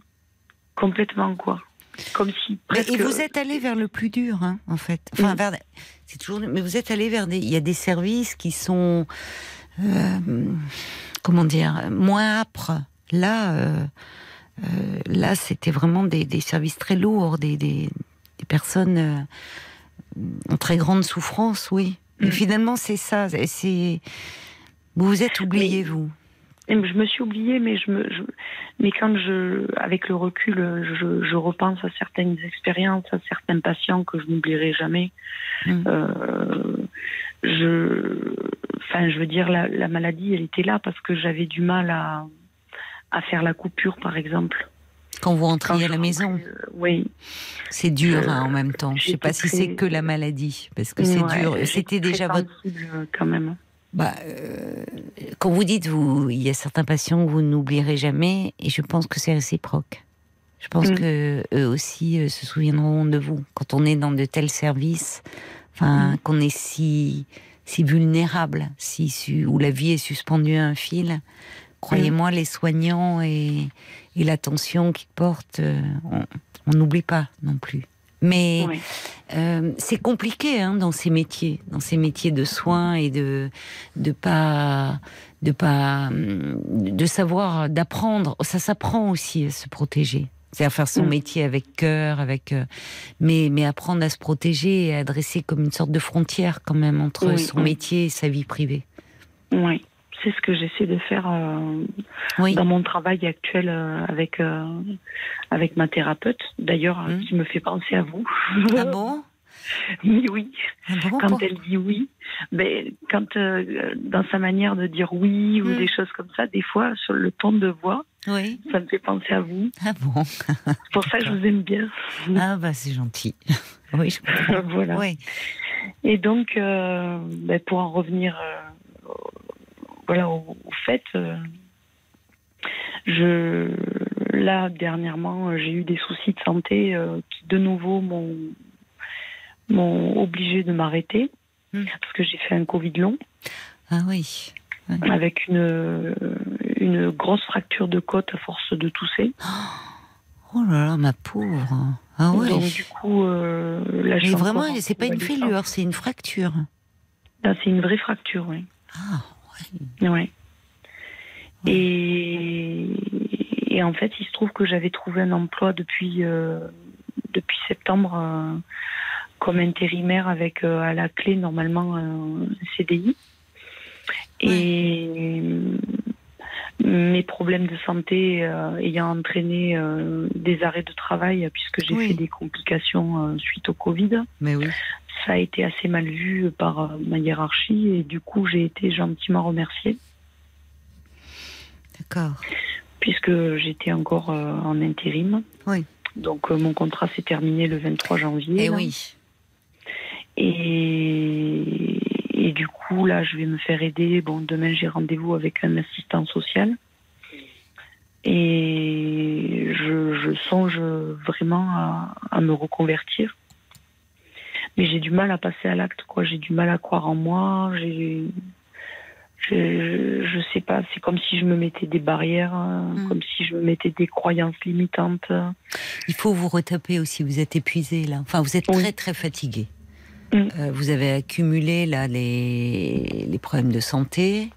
Mm. Euh, là, avec ce Covid long, avec euh, cette côte fracturée, enfin ça, on met du temps hein, à se remettre d'un burn-out. Hein. C'est long.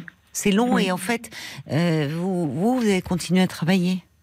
Et oui. Donc, euh, euh, c'est, il faut, il faut vous donner du temps et peut-être vous êtes courageuse, hein, vous enchaînez, mais c'est vrai que la priorité, ça va être de d'apprendre à à vous occuper de vous aussi. Je comprends, il y a une vraie passion dans votre travail, mais c'est aussi mm. que ça soit pas au, au détriment de votre santé et physique et, psychique. Et oui, et faut aussi que j'apprenne la patience parce que je suis pas une personne très patiente. Je, là, le fait d'être d'être en convalescence avec cette côte mmh. qui m'embête et tout ça, mais ben je suis comme un lion en cage. Vous avez du mal. Il faut que vous soyez active? Mais ah oui. Oui. Oui, oui. Sinon, vous vous sentez angoissée? Oui, ça me donne des angoisses, le fait de ne mm. pas pouvoir bouger, de ne pas pouvoir. Mm. Euh, mm. Je pratique le yoga, de ne pas pouvoir faire du yoga, ça me manque aussi. Et, euh, Vous êtes un peu hyperactive Non, habituellement. Euh, habituellement non, habituellement, je, suis ce qu'ils appellent le type 2, donc je suis plutôt à être dans la dépression, quoi. Enfin, plutôt à tendance dépressive. Oui, mais enfin, je trouve que pour quelqu'un qui a des tendances dépressives, euh, vous, êtes, vous avez été sacrément active dans votre métier, vous avez cumulé des métiers, quand même, un métier extrêmement prenant, euh, mm. et, vous avez, et puis deux petits garçons, enfin, c'est. Oui, depuis quelques mois, vous vouliez me dire? Non, mais de, depuis quelques mois, euh, il y a des choses qui se sont débloquées euh, au niveau de ma thérapie avec, euh, avec ma thérapeute et tout ça. Et, et j'ai l'impression qu'il y a, comment dire, le, changement qui est en train de, de s'amorcer petit à petit. Mais comme je vous disais, je ne suis pas patiente et je voudrais que ça aille plus vite. Ah oui, mais le temps de la thérapie, mm. c'est plus long. Mm c'est pas, il n'est pas comparable au temps de la vie, mais mhm. euh, mais c'est pas le, travail que vous faites là. Euh, finalement, c'est comme si votre corps à un moment il disait stop, hein, euh, vous êtes obligé. Enfin, vous n'avez pas le choix au fond d'être à l'arrêt. Mhm. Mhm. Mais être à l'arrêt, ça permet aussi de faire un retour sur soi et peut-être de réfléchir justement quand vous pensez à votre conversion. Enfin, je sais pas, c'est si vous avez des projets ou j'ai des pistes. Vous avez des pistes, d'accord. J'ai, enfin, une piste. Euh, euh, j'ai, ça y est, enfin que j'ai lancé avec mon CPF. Euh, oui. aujourd'hui pour pour faire une formation de d'hypnothérapeute. D'accord. Voilà. D'accord. Pour commencer, c'est une. Après, il y a d'autres formations pour approfondir. Hein. Hmm.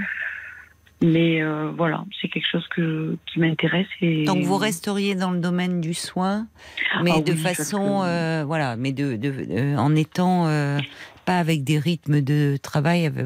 Si vous vous mettez à votre compte, vous pourrez un peu organiser, la concilier avec votre vie de famille. Bon, ben, c'est bien ça. C'est mm. bien. Mm. Il faut, euh, là, la priorité, c'est. Bon, vous n'avez pas le choix. On a d'apprendre la patience. Et il s'est quand même passé beaucoup d'événements. Et puis, euh, c'est le côté dépressif aussi. Quand vous dites que vous avez, vous avez le sentiment avec l'annonce de ce diagnostic de perdre confiance en, vous. Une des caractéristiques de la dépression, c'est que justement, euh, on, a une faible estime de soi. Ah bah très, oui. On mm. pense souvent, d'ailleurs, même les gens disent je suis nul, je suis incapable, alors que leur vie, ce qu'ils ont fait montre tout le contraire. Et on le voit mm. d'ailleurs quand on a commencé à échanger avec tout ce que vous avez fait. Vous êtes sorti majeur de votre promo, vous avez pu, enfin, vous, avez, fait un parcours euh, brillant et humainement, vous êtes quelqu'un de très impliqué, de très investi, de plein d'empathie. Et, mm. justement, vous êtes donné à fond. Vous savez pas faire les choses à moitié. C'est le côté passion, vocation. Mais euh, bon, là, c'est euh, vous êtes encore jeune, c'est le moment euh, aussi, c'est une autre étape, c'est-à-dire faire continuer à être dans la passion, ce qui vous motive et le, soin porté aux autres, mais aussi en prenant soin de vous. Ça s'apprend et vous êtes sur la bonne voie. oui, il faut vous donner du temps. des autres pour prendre soin des autres, il faut d'abord prendre soin de eh oui, eh oui, mais parfois on le, on l'apprend, voilà, malheureusement au détriment de soi-même. Il y a beaucoup de mm. soignants, vous savez, qui sont dans ce cas-là. Donc euh, bon, voilà, c'est c'est une phase comme ça importante. Alors continuez à travailler sur vous et à, prendre soin de vous, ma chère Mathilde. Merci. Et plein de bonnes choses pour la suite. Merci, je suis très heureuse euh, d'avoir pu échanger avec vous. Eh ben moi aussi, moi aussi. Au revoir Mathilde. Au revoir. Jusqu'à minuit 30. Caroline Dublanche sur RTL. Parlons. Tube RTL, des années 70 à aujourd'hui, avec tous les hits indispensables à vos soirées festives. Jusqu'à minuit 30. Parlons-nous. Caroline Dublanche sur RTL. Avant d'accueillir euh, Céline euh, qui aimerait nous parler euh, de son couple, on a une petite annonce à faire avec, avec Paul. Ah, tu veux vendre quelque chose, non? À vendre, non. Hein. non, j'ai pas un sens commercial très très développé. Non, parler d'amour, parler de la Saint-Valentin. Exactement. Euh, c'est oui, c'est mardi prochain, c'est le 14 février, c'est la Saint-Valentin. Oui, n'oublie pas. Non, je, il faut pas, je l'ai noté. Euh, et alors, ce soir-là, déjà, premièrement, euh, le Paris Saint-Germain jouera contre le Bayern Munich, donc on commencera l'émission à 23h. Ah, ils sont pas éliminés complètement C'est pas la même compétition. D'accord. C'est autre chose. D'accord. Là, c'était la France aujourd'hui et euh, la semaine prochaine, c'est l'Europe. Bon. Alors, donc 23h. Hein, 23h. 23h, minuit et demi. Une émission euh, écourtée, mais euh, mais où néanmoins on pourra vous écouter, on l'espère, nous parler d'amour. Alors peut-être que vous vivez une histoire d'amour à distance. Euh, ben, vous pouvez nous raconter comment cela se passe. Est-ce que ça entraîne chez vous de la frustration ou au contraire cet éloignement, ben, ça renforce vos sentiments, votre désir? Peut-être que vous, ben, vous n'aimez que les débuts hein, en amour. Voilà, les premiers temps de la relation, de la séduction. Euh, vous adorez, vous êtes sur votre petit nuage, mais malheureusement, ça redégringole très vite. Je vais y arriver.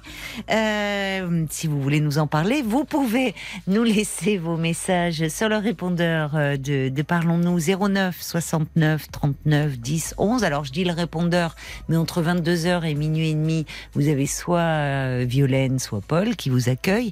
Mais le répondeur, il est en service 7 jours sur 7, 24 heures sur 24. Donc si vous voulez témoigner ce jour de la Saint-Valentin, vous nous laissez votre prénom, un numéro de téléphone où Paul euh, vous rappellera. Vous avez peut-être une différence d'âge dans votre couple, on en a parlé, récemment. Alors peut-être que euh, bah, justement vous assumez euh, très bien, ou bah c'est pas si simple que ça, et notamment par rapport à votre entourage. Peut-être que vous avez choisi la Saint-Valentin pour la demander en mariage, mais vous hésitez encore sur la façon de vous y prendre. Bah, vous pouvez nous passer un petit coup de fil. Vous pouvez aussi euh, nous écrire sur parlons-nous si vous voulez euh, ah ben, nous raconter une histoire d'amour, euh, une, jolie histoire d'amour dans votre vie qui vous est arrivée. Une histoire qui vous a marqué Exactement. Ou si vous vivez un amour particulier ou une nouvelle forme de couple. Alors je ne sais pas si vous avez écouté le podcast d'hier soir, Parlons encore, où je vous proposais si vous étiez flexi-sexuel. Jamais entendu parler de ça. Jamais entendu parler euh, de les, les flexitariens, oui, ah c'est quand, euh, bah, c'est-à-dire qu'on n'est pas totalement végétarien. De temps en temps, on s'autorise à manger de la viande, mais quand même peu. Mais alors, je vois pas le rapport avec la sexualité. Alors là, le flexisexuel, c'est finalement une personne hétérosexuelle qui euh, de temps en temps peut avoir des relations avec une personne du même sexe sans forcément être bisexuel. Ah ben, je vois pas la nuance. Ah, il y a des nuances. Oui. Ah bon Parce que moi j'allais dire, bah, c'est quelqu'un de bisexuel. Eh ben non. Bon. Et alors, et alors, euh, tous les soirs, tu vas nous, nous parler d'une nouvelle façon oh. d'aimer. Ce euh soir, j'ai simple. Ce soir, je vous fais. Euh, ce soir, j'ai polyamour. Si vous êtes polyamoureux, n'hésitez pas, vous pouvez nous appeler parce que finalement on n'a pas beaucoup de gens polyamoureux qui nous non, appellent. c'est vrai qu'on a peu de témoignages. Mais le polyamour, c'est le fait d'aimer plusieurs personnes, en fait. enfin plusieurs, déjà deux. C'est. Eh ben, je vous donnerai la vraie définition dans le podcast Parlons encore de ce soir. Ah, tu vas parler du polyamour Oui, dans la, dans la, conclusion, je donnerai la définition du polyamour. Vous n'avez plus qu'à écouter, il sortira à 2h30 si tout se passe bien. Je vois Marc qui hausse les sourcils, euh, qui dit mais, qu'est-ce que c'est tout ça? Mais écoute, les parlons encore, euh, Marc, ah et tu apprendras plein de choses. Voilà. Il faut sortir de la routine. Tu sais, il faut, faut pas. Et attention, la routine, ça peut être dangereux. Donc peut-être des idées pour la Saint-Valentin. «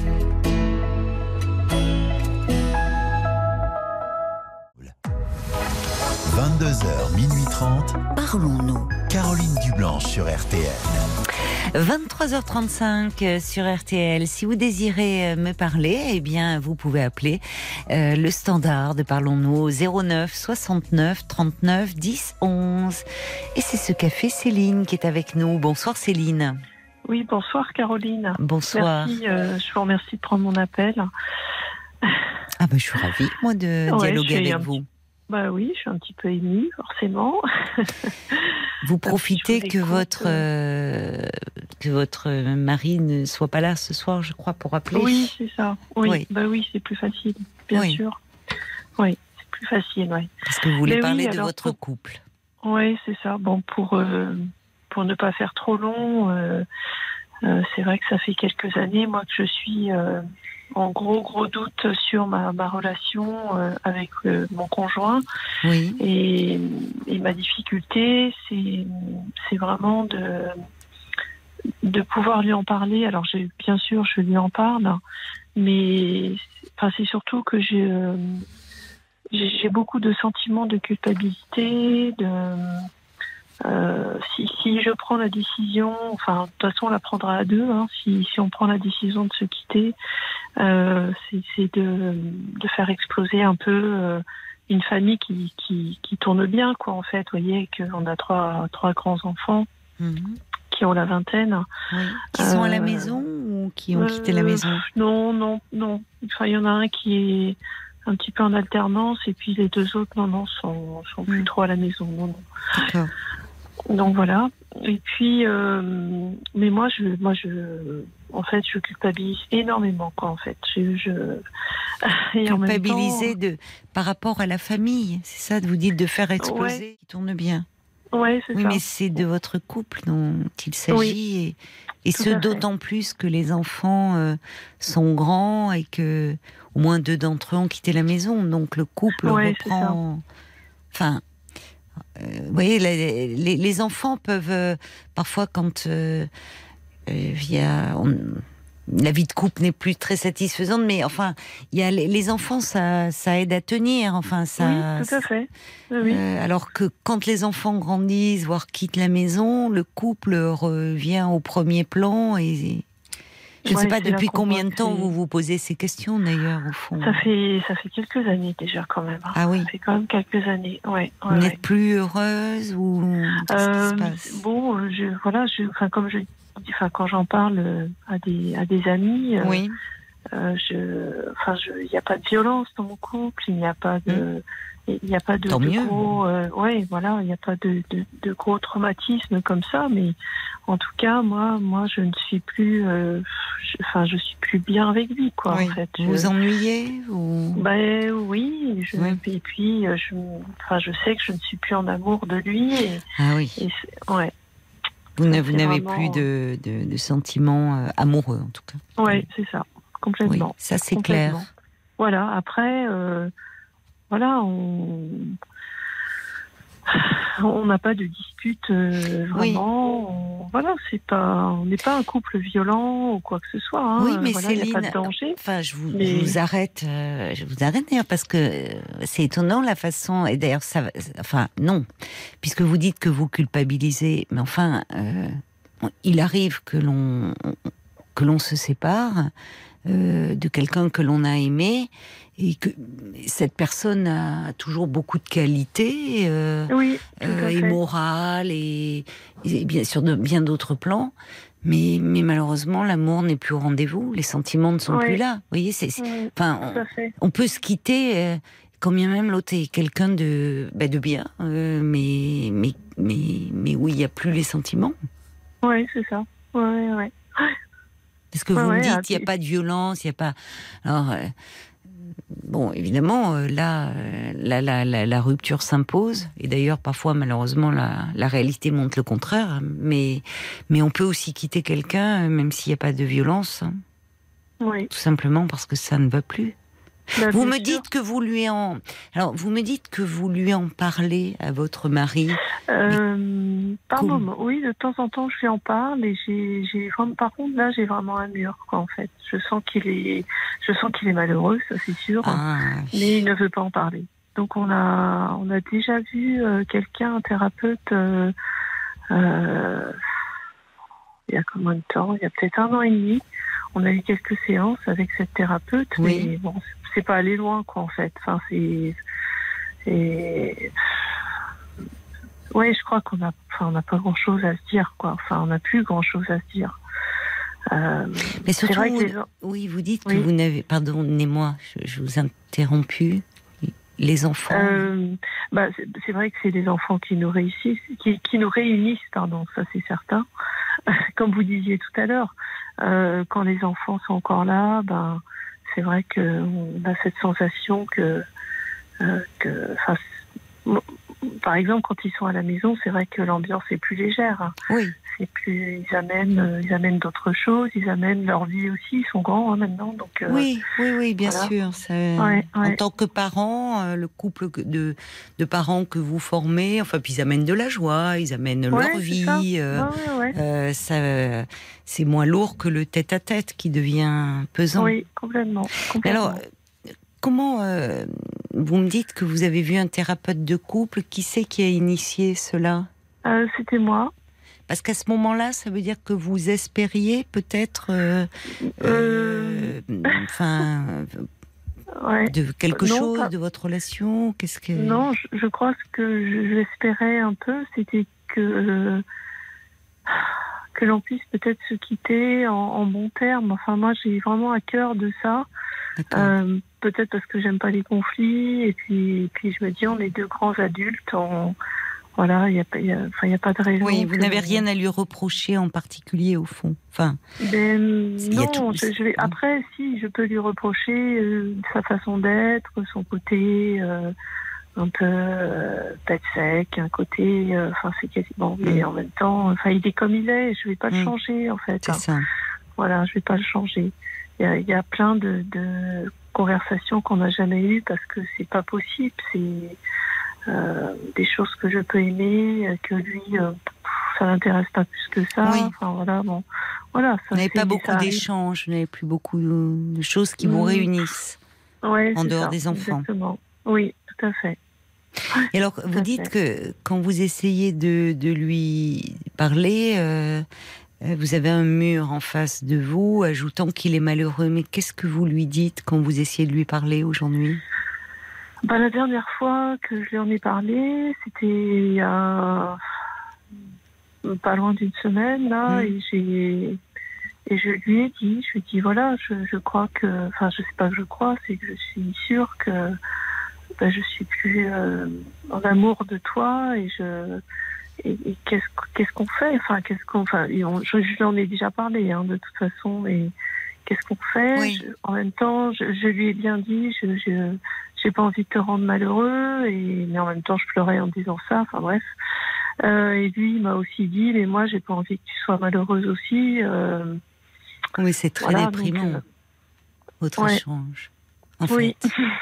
mais oui, mais sinon, mais c'est très déprimant parce que vous, vous essayez, mettez, parce que au fond, euh, bon, vous dites, je suis plus en amour de toi, mais je veux pas te rendre malheureux. Lui vous dit, je veux pas. Et on voit, c'est comme si lui peut-être, et, si lui peut-être est toujours amoureux, ou enfin en tout cas toujours attaché. Oui, franchement, oui. Oui, c'est ça. Oui. Il vous le dit ou enfin vous le. Mais il me le montre, quoi, en fait. il me le montre, bah euh, voilà, ouais, ouais, Et oui, alors quand vous dites, puisque j'ai retenu là au début de notre échange, vous dites si on prend la décision de se quitter, c'est à deux. Ben non. Ah non, c'est vrai. Et non, c'est là où c'est. Ouais. C'est là où vous, euh, c'est là où c'est, au fond, vous attendez de lui presque qu'il vous donne euh, presque l'autorisation de partir. Enfin, vous voyez, c'est vrai. que je comprends. Hein, ça serait plus simple de dire ah bah, bon, ça ne va plus. Ouais. On ne Ce que vous dites, c'est tout à fait vrai, mais je, ne suis pas sûre que dans l'absolu, ça, ça, se passe comme ça, effectivement. Mais non, vous pouvez pas lui demander ça. Ben non.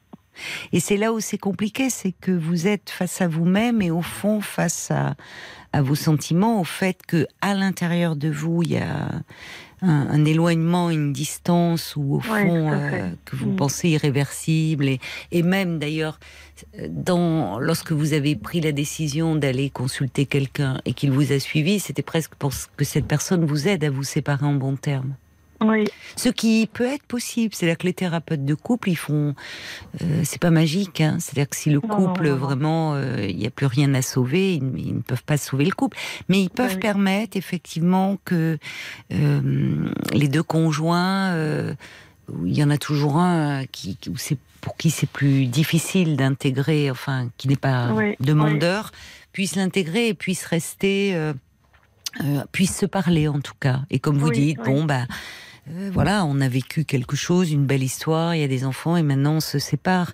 Mais là, là, là, quand je disais que c'était déprimant, c'est-à-dire qu'au fond, ces échanges que vous avez avec lui ne, sont douloureux, je trouve. Vous faites, vous, faites du mal, vous lui faites du mal, alors que c'est pas votre intention. Ben non. Mais au fond, en tergiversant et en attendant de lui qu'il vous donne, enfin qu'il vous dise oui, voyez, vous, voulez que lui décide avec vous qu'il soit au diapason, mais il bah, n'est pas au diapason. Ben oui, oui, je comprends. Donc ça veut dire que la décision, euh, elle vous incombe. Euh, c'est la responsabilité. Euh, et vous la prenez par rapport à votre couple et pas par rapport à votre famille. Oui, je comprends ça. C'est que vous pouvez pas demander à votre mari de prendre une décision qu'il le, il n'a pas envie en fait lui. Ben oui, ben oui, oui, tout à fait. ça peut durer longtemps. C'est-à-dire que comme ça, ben, lui, forcément, qu'est-ce qu'il fait? Ben, Il se ferme et il est dans une forme de résistance passive. Ben sait que c'est fichu, mais bon, il se dit peut-être ça va peut-être passer, ou peut-être que bon, c'est peut-être une phase. Vous avez, vous avez quelqu'un? Vous avez rencontré quelqu'un? ah non, non, non, non, pas du tout. Non, vous n'êtes pas tombée amoureuse. Euh, ah. Mais non, non, non, je suis même pas hmm. intéressée par ça. Moi, moi, pour moi, une hmm. histoire, ça, ça commence, ça dure et ça se termine et puis on passe à une autre. Comme euh, non, non, je sais même pas. Oui, c'est très féminin. Il y a euh, les. non, non, mais euh, c'est. Oui, je pense. Hein. C'est très féminin. Les, les femmes, c'est ce que les, hommes ont du mal à, enfin souvent. accepter même ou intégrer, c'est les, les, femmes partent même, même si elles n'ont personne. On voit plutôt les hommes partir quand ils ont quelqu'un. Ah oui, c'est vrai. Parce que les, dans le rapport au couple, euh, les hommes ont un grand besoin de sécurité.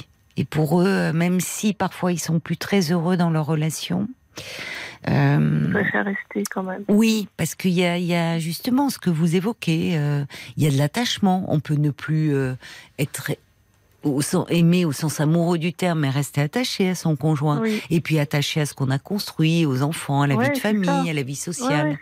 Donc les hommes sont, ont, plus peur de quitter cet environnement-là, souvent.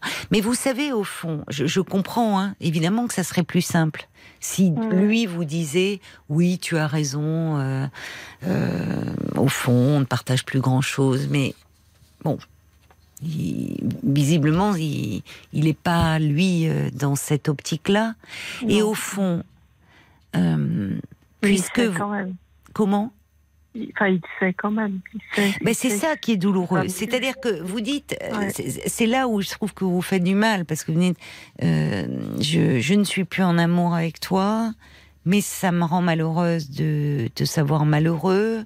Lui vous dit bah oui, mais moi je veux pas te rendre malheureuse. Donc en fait, vous voyez votre relation, ça devient dur et et là où au fond, à partir du moment où vous vous êtes euh, euh, assez avancé dans votre réflexion parce que ça fait plusieurs années et donc au fond dans votre désir qui est de mettre en terme à votre relation de couple Certes, c'est difficile d'en assumer la responsabilité, mais au fond, c'est pour lui aussi, c'est plus valorisant ce que vous vivez. C'est dur de rester euh, avec quelqu'un qui dit qu'au fond, euh, qu'il est plus, euh, que vous êtes plus en amour avec lui, et qu'après tout, vous dites une histoire s'arrête et ça peut être le début d'une autre, mais pour lui aussi.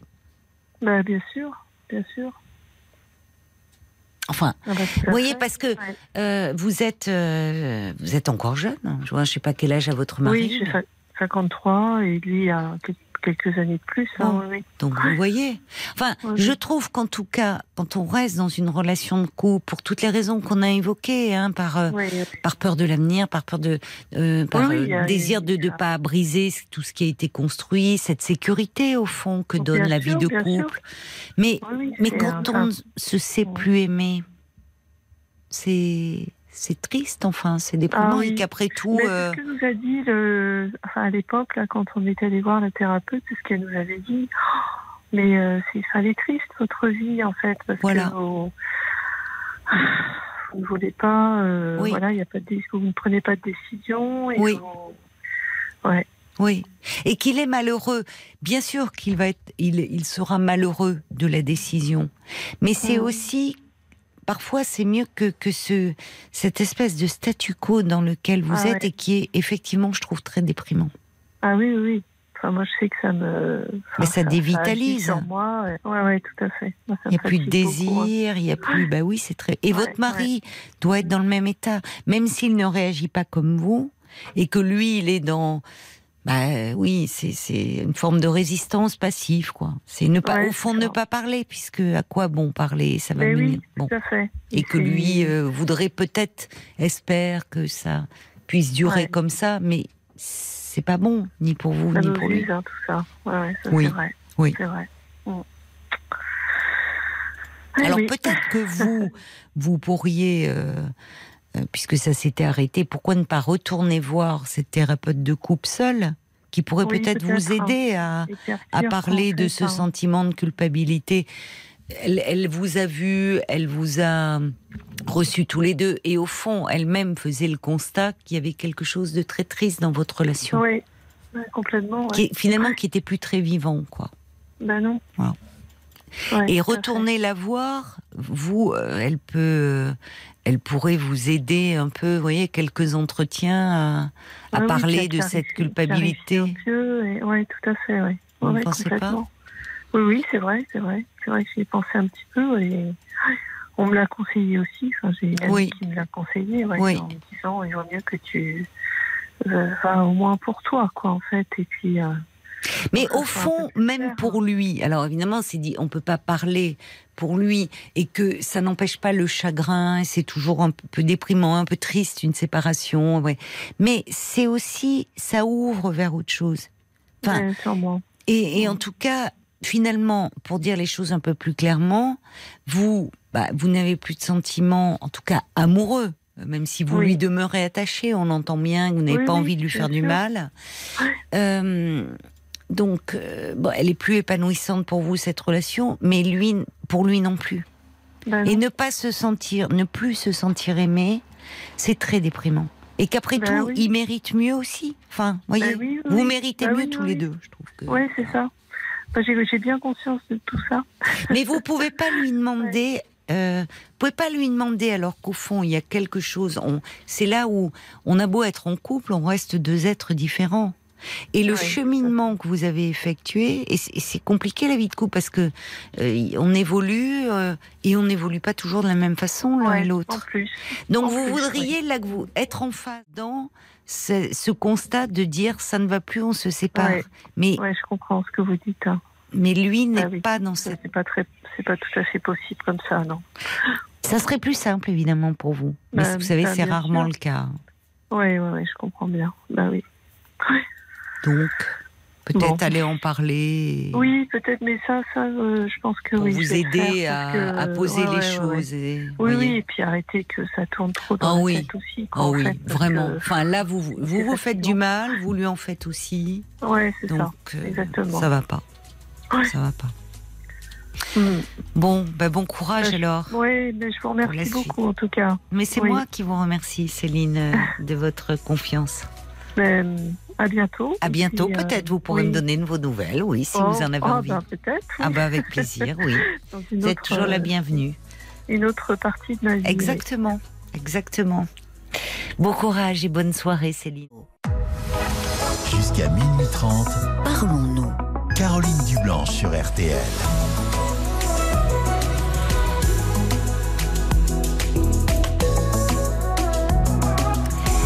RTL. Le soir, euh, vous me parlez de vous, de votre vie, avec euh, ses joies et ses peines.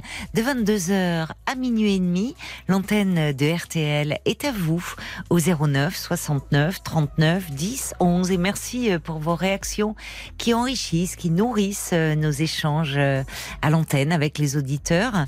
Vos réactions par SMS au 64 900 code RTL et sur le groupe Facebook de l'émission RTL Parlons-nous.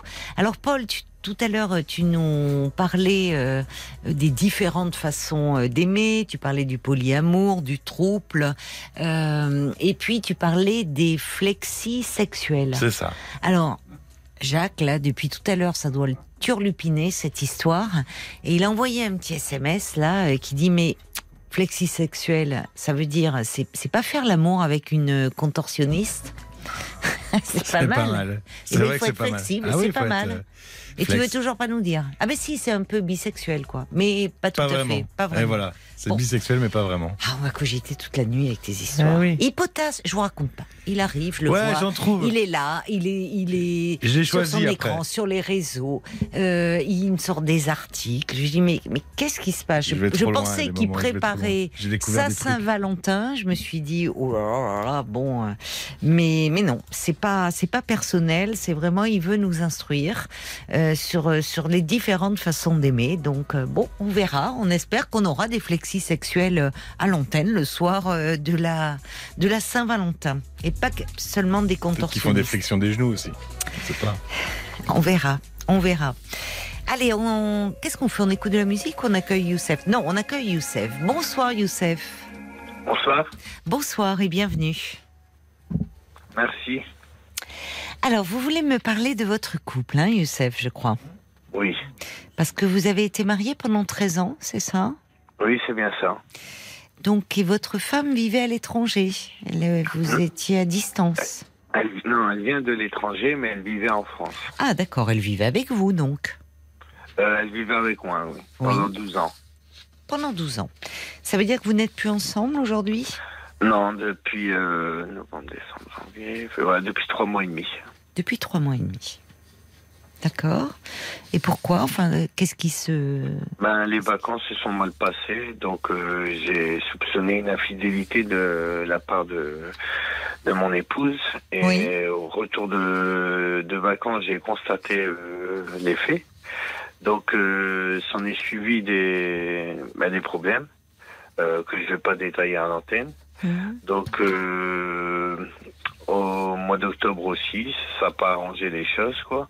Et au mois de novembre, bah, elle a eu son, son appartement. Donc, euh, et du coup, elle est partie avec les enfants. Donc, je me suis retrouvé seul. Alors que euh, j'ai eu cette habitude de vivre avec euh, madame et les enfants pendant plus d'une dizaine d'années, quoi. Donc, ils sont jeunes encore, vos enfants Oui, oui, oui, Mon garçon, il a 8 ans, il va vers ses 9 ans. Et ma fille, 5 ans, elle va sur ses 6 ans. D'accord. Oui, donc aujourd'hui, vous vous retrouvez, euh, vous seul, euh, dans, le domicile euh, qui était le domicile familial? Non, moi je suis resté dans le domicile, mais c'est elle qui a pris un appartement. Oui, c'est ça. Voilà. D'accord.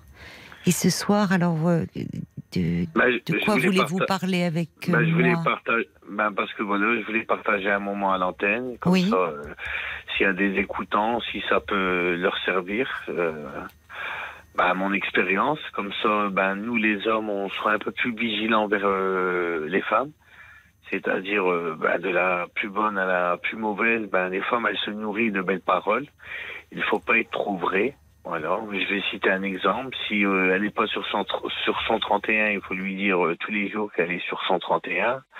Si elle vous prépare un plat qui est pas digne d'un restaurant de 5 étoiles, et, ben, il faut lui dire qu'on s'est régalé. Voilà, parce que c'est. Non, mais Youssef, Youssef, Youssef, attendez, euh, là, on est dans des généralités. Euh, je. Enfin, c'est pas vrai. Enfin, c'est pas ça. On va pas mentir. D'abord, vous dites les. enfin, ça, ça, veut rien dire. Il n'y a, pas. autant de femmes, autant de façons d'être différentes. Et, je, je, enfin, je, Qu'est-ce que vous voulez dire? Vous dites euh, si ça peut servir euh, aux auditeurs et vous me dites si ça peut servir aux autres hommes. Enfin, euh, je, ne comprends pas. Vous, vous semblez vouloir faire passer un message, mais quel genre de message? Bah, De pas être trop, trop direct, en fait. Il y a des choses qu'il faut garder sur soi, quoi. Voilà. mais pourquoi Vous avez eu l'impression de, euh, de ne, d'avoir été trop direct avec elle, d'avoir pu dire des choses qui l'ont blessée? Voilà, mais maladroitement, parce que je me suis peut-être pas rendu compte, quoi. De ne pas avoir pris assez soin d'elle, c'est ça que vous voulez dire euh, Quand vous dites au fond, euh, il faut lui faire des compliments, c'est-à-dire que vous, peut-être que vous ne, vous, vous, ne la regardiez plus assez. C'est le, c'est la, c'est ce que vous vous dites. C'est vous vous en voulez de ça ou qu'est-ce qui se passe? C'est surtout de, de, mes remarques et de mes reproches, quoi. Euh, que je oui. un petit peu. c'est pour ça qu'il y a des choses qu'il faut garder sur soi, voilà.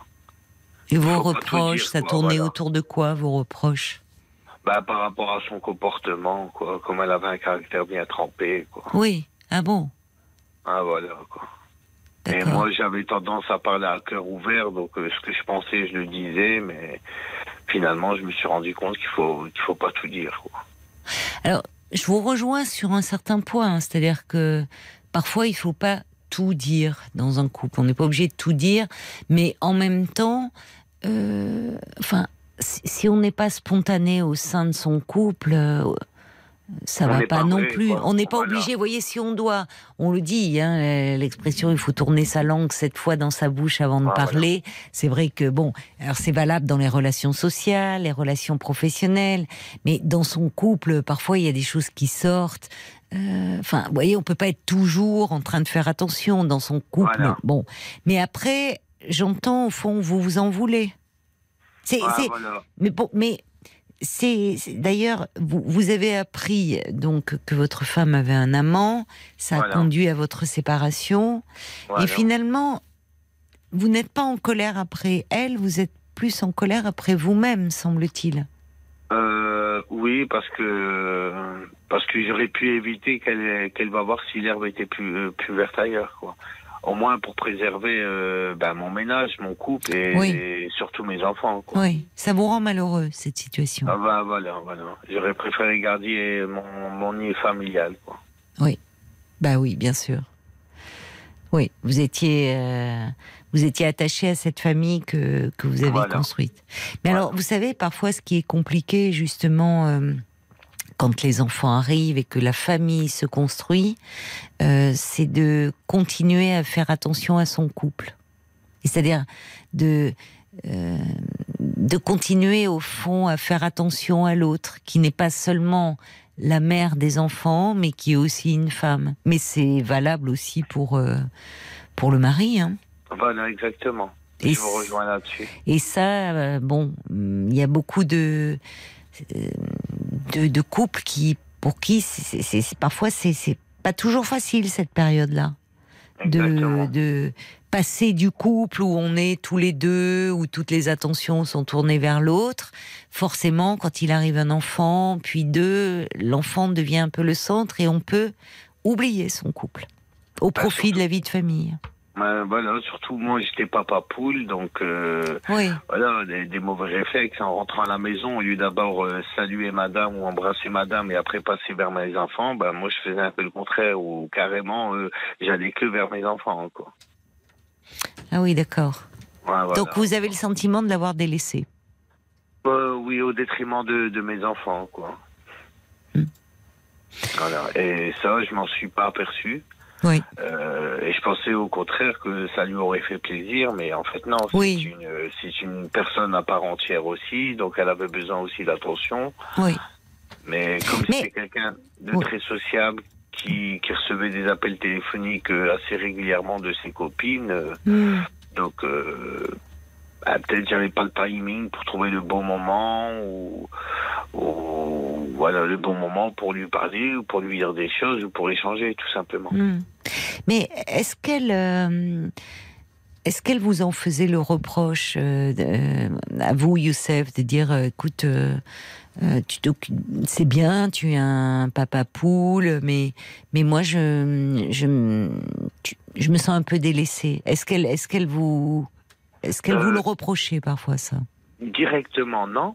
Non. Mais indirectement, c'est-à-dire des fois, elle voulait me parler, mais moi, je me suis dit, bon, si elle me parle de, de son stress du travail ou de ses copines, euh, ce qu'elles ont fait ou ce qu'elles n'ont pas fait, ça m'intéresse pas.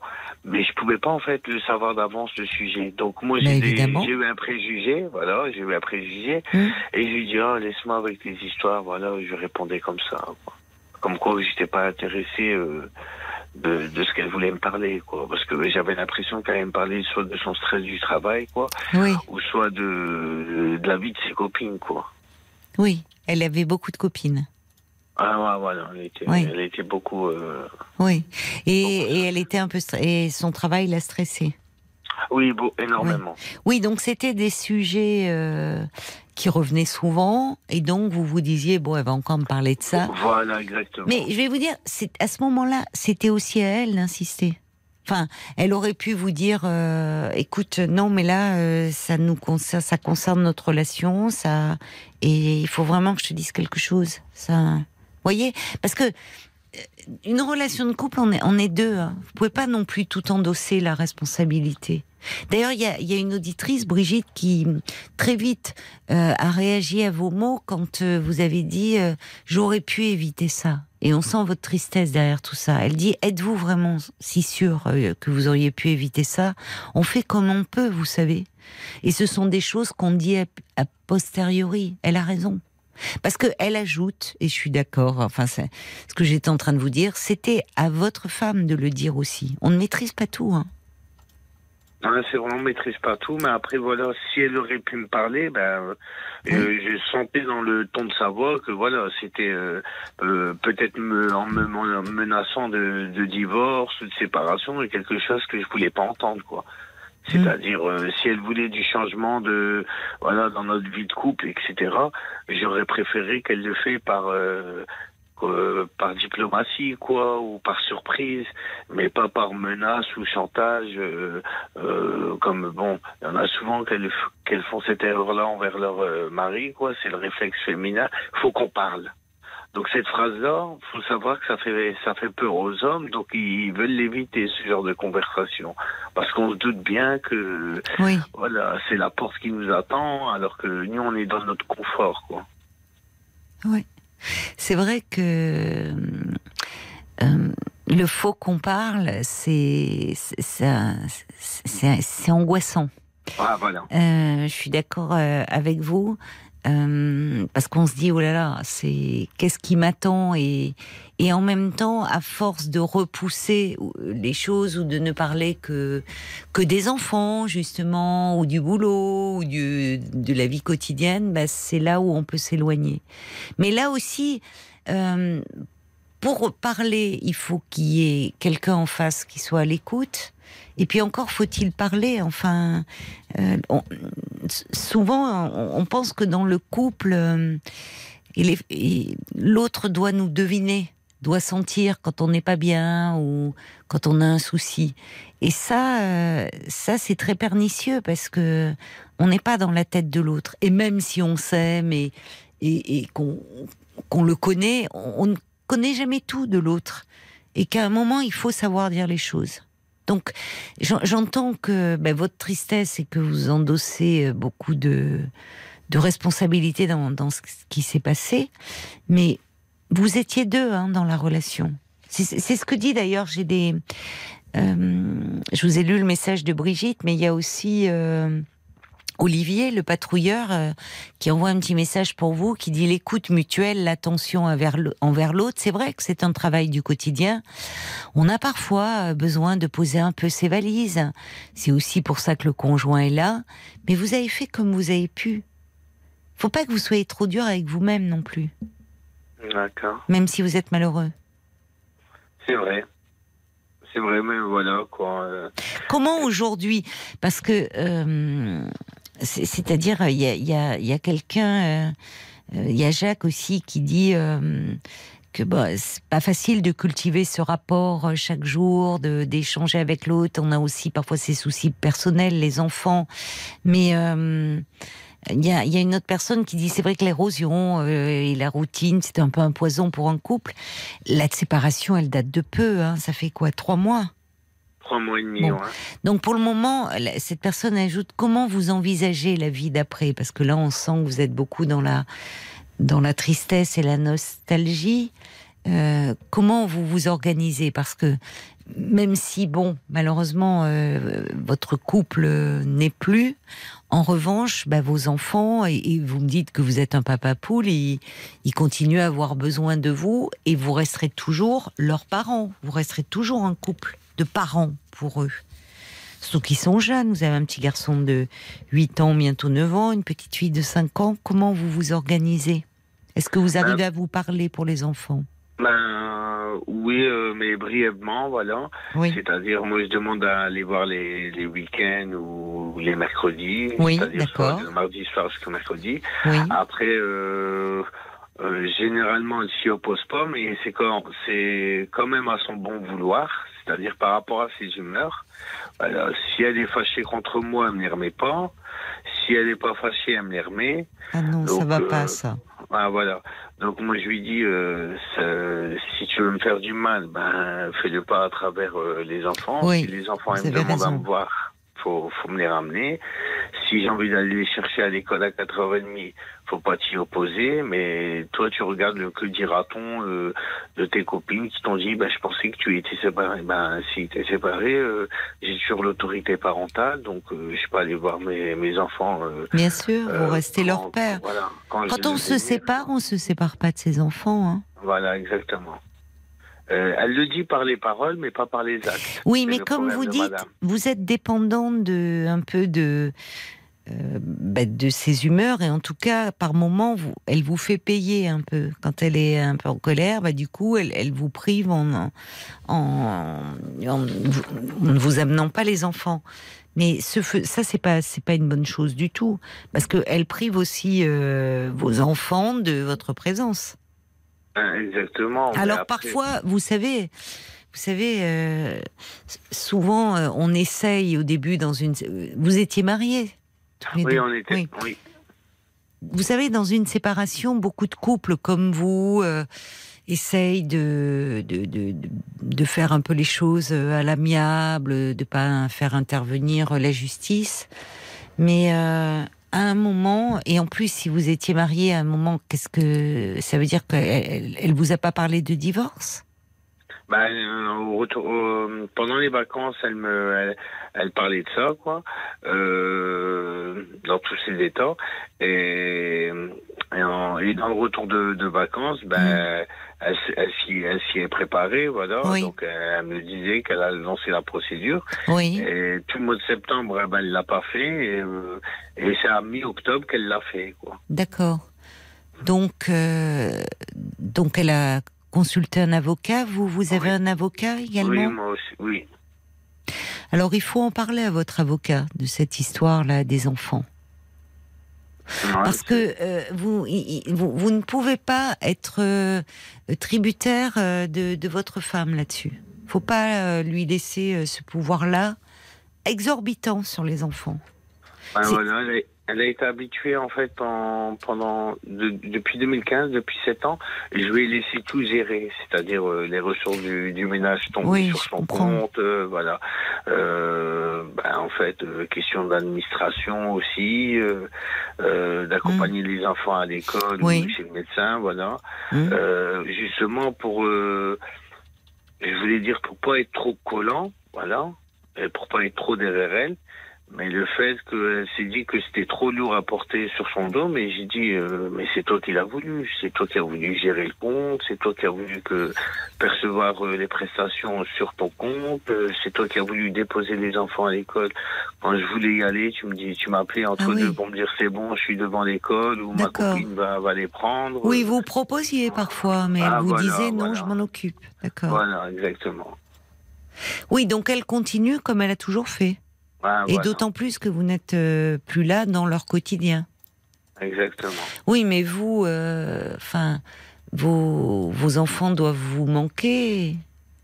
Enfin, ben, ben, ça va, je les ai vus euh, ben, ben, déjà aujourd'hui. J'ai plus Oui, on était mercredi. Oui. Ah, voilà. le week-end qui, qui vient de passer, je les ai pas vus, mais le week-end il y a il y a deux semaines, je les ai vus. Mais bon, je trouve que c'est pas suffisant. Quoi. Moi, j'aurais préféré euh, une semaine, semaine, en attendant ah. de passer. Euh, Vous souhaiteriez une garde alternée? Ouais, comme ça, je ne les prive pas de leur mère. Et, oui, je comprends. Vous seriez prêt, euh, c'est possible pour vous matériellement de les avoir Vous pourriez être à la sortie de l'école ou prendre quelqu'un Vous, Ça serait possible pour vous moi, surtout que je suis en recherche active d'emploi et à mi-temps. Et normalement, j'ai une proposition justement de, des horaires de 11h, 15h pour faire euh, les cantines scolaires. D'accord, ah oui. Oui. Mais comme madame a pris le véhicule, donc je me retrouve sans véhicule, donc avec les transports en ah commun, ça, me demande un peu plus. Voilà, donc 15 heures, si c'est des bus qui passent euh, tous les 40 minutes, parce qu'il y a certains bus, quand c'est dans des villes, ça passe tous les 10 minutes, mais quand c'est dans des villages, ça passe tous les, les demi-heures, comme c'est une toute petite ville, et eh oui. ben, justement, je sais que les bus, ils passent tous les 25 minutes ou 40 minutes, donc ça fait oui, vous faire euh, attention de ne pas louper la sortie de l'école, parce que ça, ça pourrait en plus euh, vous êtes reproché ou elle pourrait jouer là-dessus en disant euh, les maîtresses pourraient dire il est jamais à l'heure. ça peut, il faut que ça s'organise. Bon, déjà, ce qui serait bien, c'est que vous ayez, vous avez cette piste là de, de travail, que ça se confirme. Et puis après, bah, il faudrait voir parce que euh, la voiture, elle était. Euh, enfin, bon, il ne s'agit pas de. Mais tout ça, il faut en parler avec votre avocat aussi parce que. Bon, vous, vous êtes resté dans la maison, elle a pris la voiture, vous êtes organisé comme ça. Ce que je veux dire par là, c'est que ça, il faut, il faut en parler à votre avocat. C'est vraiment important. C'est-à-dire, euh, après, ça s'organise la vie d'après. Et c'est difficile quand on essaie de le faire ben, avec son ex-conjoint, parce que, comme vous dites, les échanges, ils sont très brefs. On n'a pas trop envie de se parler parce qu'on est en colère. Il faut bien le faire parce qu'il y a des enfants. Euh, ça s'apaise hein, avec le temps, heureusement. Mais dans les premiers temps, euh, c'est compliqué d'organiser. Et c'est là où les avocats et le juge aux affaires familiales, puisque si vous allez divorcer, c'est un juge qui, euh, qui va s'occuper de cela et qui va aussi statuer. Et parfois, c'est bien, que, enfin, c'est même, c'est pas parfois, c'est bien que ça soit écrit. C'est-à-dire que euh, votre proposition, enfin, votre désir, plus exactement, d'avoir vos enfants en garde alternée, eh bien, pourquoi pas? Ils sont en plus à un âge, ce sont plus des bébés. Ah, euh, ce sont, c'est compliqué avec des bébés hein, de les changer euh, d'environnement, même une semaine sur deux. Enfin, c'est compliqué. Mais à 8 et 5 ans, c'est possible. Et est-ce que vous l'avez exprimé, ce désir, à votre avocat? Oui, et elle, elle m'a pensé plutôt que moi, euh, de demander euh, carrément la garde exclusive. J'ai demandé pourquoi. Elle dit, vu les, les éléments euh, ben, en leur possession par rapport à, à madame et à moi, que moi je portais plus sur l'intérêt de l'enfant, alors que madame portait plus sur son propre intérêt. Quoi. Oh. Est-ce que vous en pensez, vous? Ben moi, je sais qu'elle traverse une crise de quarantaine, quoi. Vous êtes indulgent, hein? Ah voilà. Euh, je sais que c'est une crise de quarantaine, une crise existentielle, mais après voilà, euh, c'est dommage que les enfants sont pas en âge de choisir. Parce que alors, je vais vous alors, j'aurais préféré que les enfants choisissent. Eh ben alors je vais vous dire, Youssef, non. Parce que justement, ça, ça culpabilise beaucoup les enfants d'avoir à choisir. Parce qu'en fait, ils vous aiment euh, tous les deux. ils, ils, aiment leur maman, ils vous aiment vous. Et c'est terrible pour un enfant euh, de, de, dire euh, euh, chez qui tu veux vivre. Avec les adolescents, c'est différent parce que ils peuvent affirmer leur choix puis ils peuvent naviguer plus librement. Mais un petit enfant, si on lui demande, c'est comme s'il devait choisir entre son papa ou sa maman. C'est comme si on devait lui demander de, de, se couper un bras, quoi. Il aime laisser deux parents. Et c'est pour ça d'ailleurs que les juges aux affaires familiales, au regard de ce que disent les avocats des deux parties, c'est eux qui tranchent. Et c'est bien pour les enfants, parce que ça évite justement d'avoir à culpabiliser. Mais alors, en revanche, je trouve que, enfin, je, me permets de vous dire, il y a des avocats qui jouent un peu sur le côté conflictuel, qui, euh, au lieu d'essayer d'apaiser les choses et de dialoguer, euh, voyez, elle veut, euh, elle, elle, est dans un côté très offensif en disant alors que vous en êtes à les week-ends, et non, garde exclusive, madame a des torts, elle pense plus à elle qu'aux intérêts de l'enfant. Là, c'est un peu une déclaration de guerre, mais du coup, ça fait durer les procédures.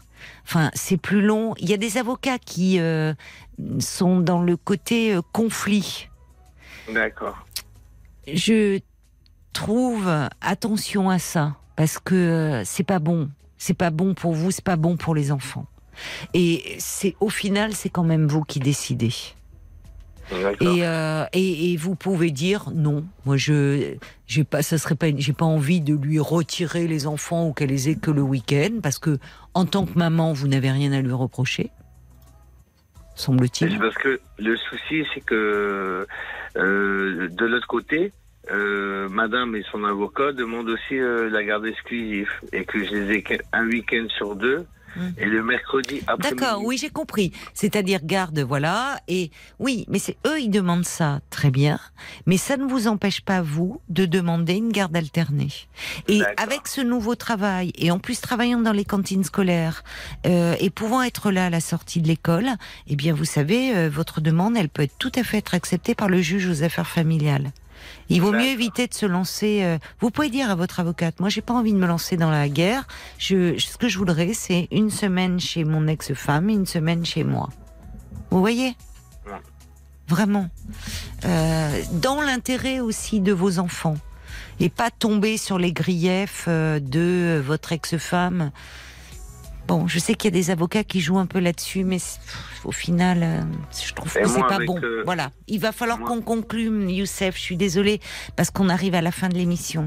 D'accord, ben voilà, je voulais partager mon, expérience. Ben oui, je comprends. Mais faites euh, défendre, enfin valoir vos droits aussi par rapport à vos enfants, sans vous lancer dans la guerre, mais faites-vous entendre aussi. D'accord, Youssef? Bon courage à vous. Hein. Merci, de votre appel. Au revoir. Voilà, c'est fini euh, pour, euh, pour ce soir. Je vous embrasse. Je vous souhaite euh, une très belle nuit. Faites de jolis rêves. Et bien sûr, on vous donne rendez-vous avec toute la petite équipe ce soir à 22h sur RTL.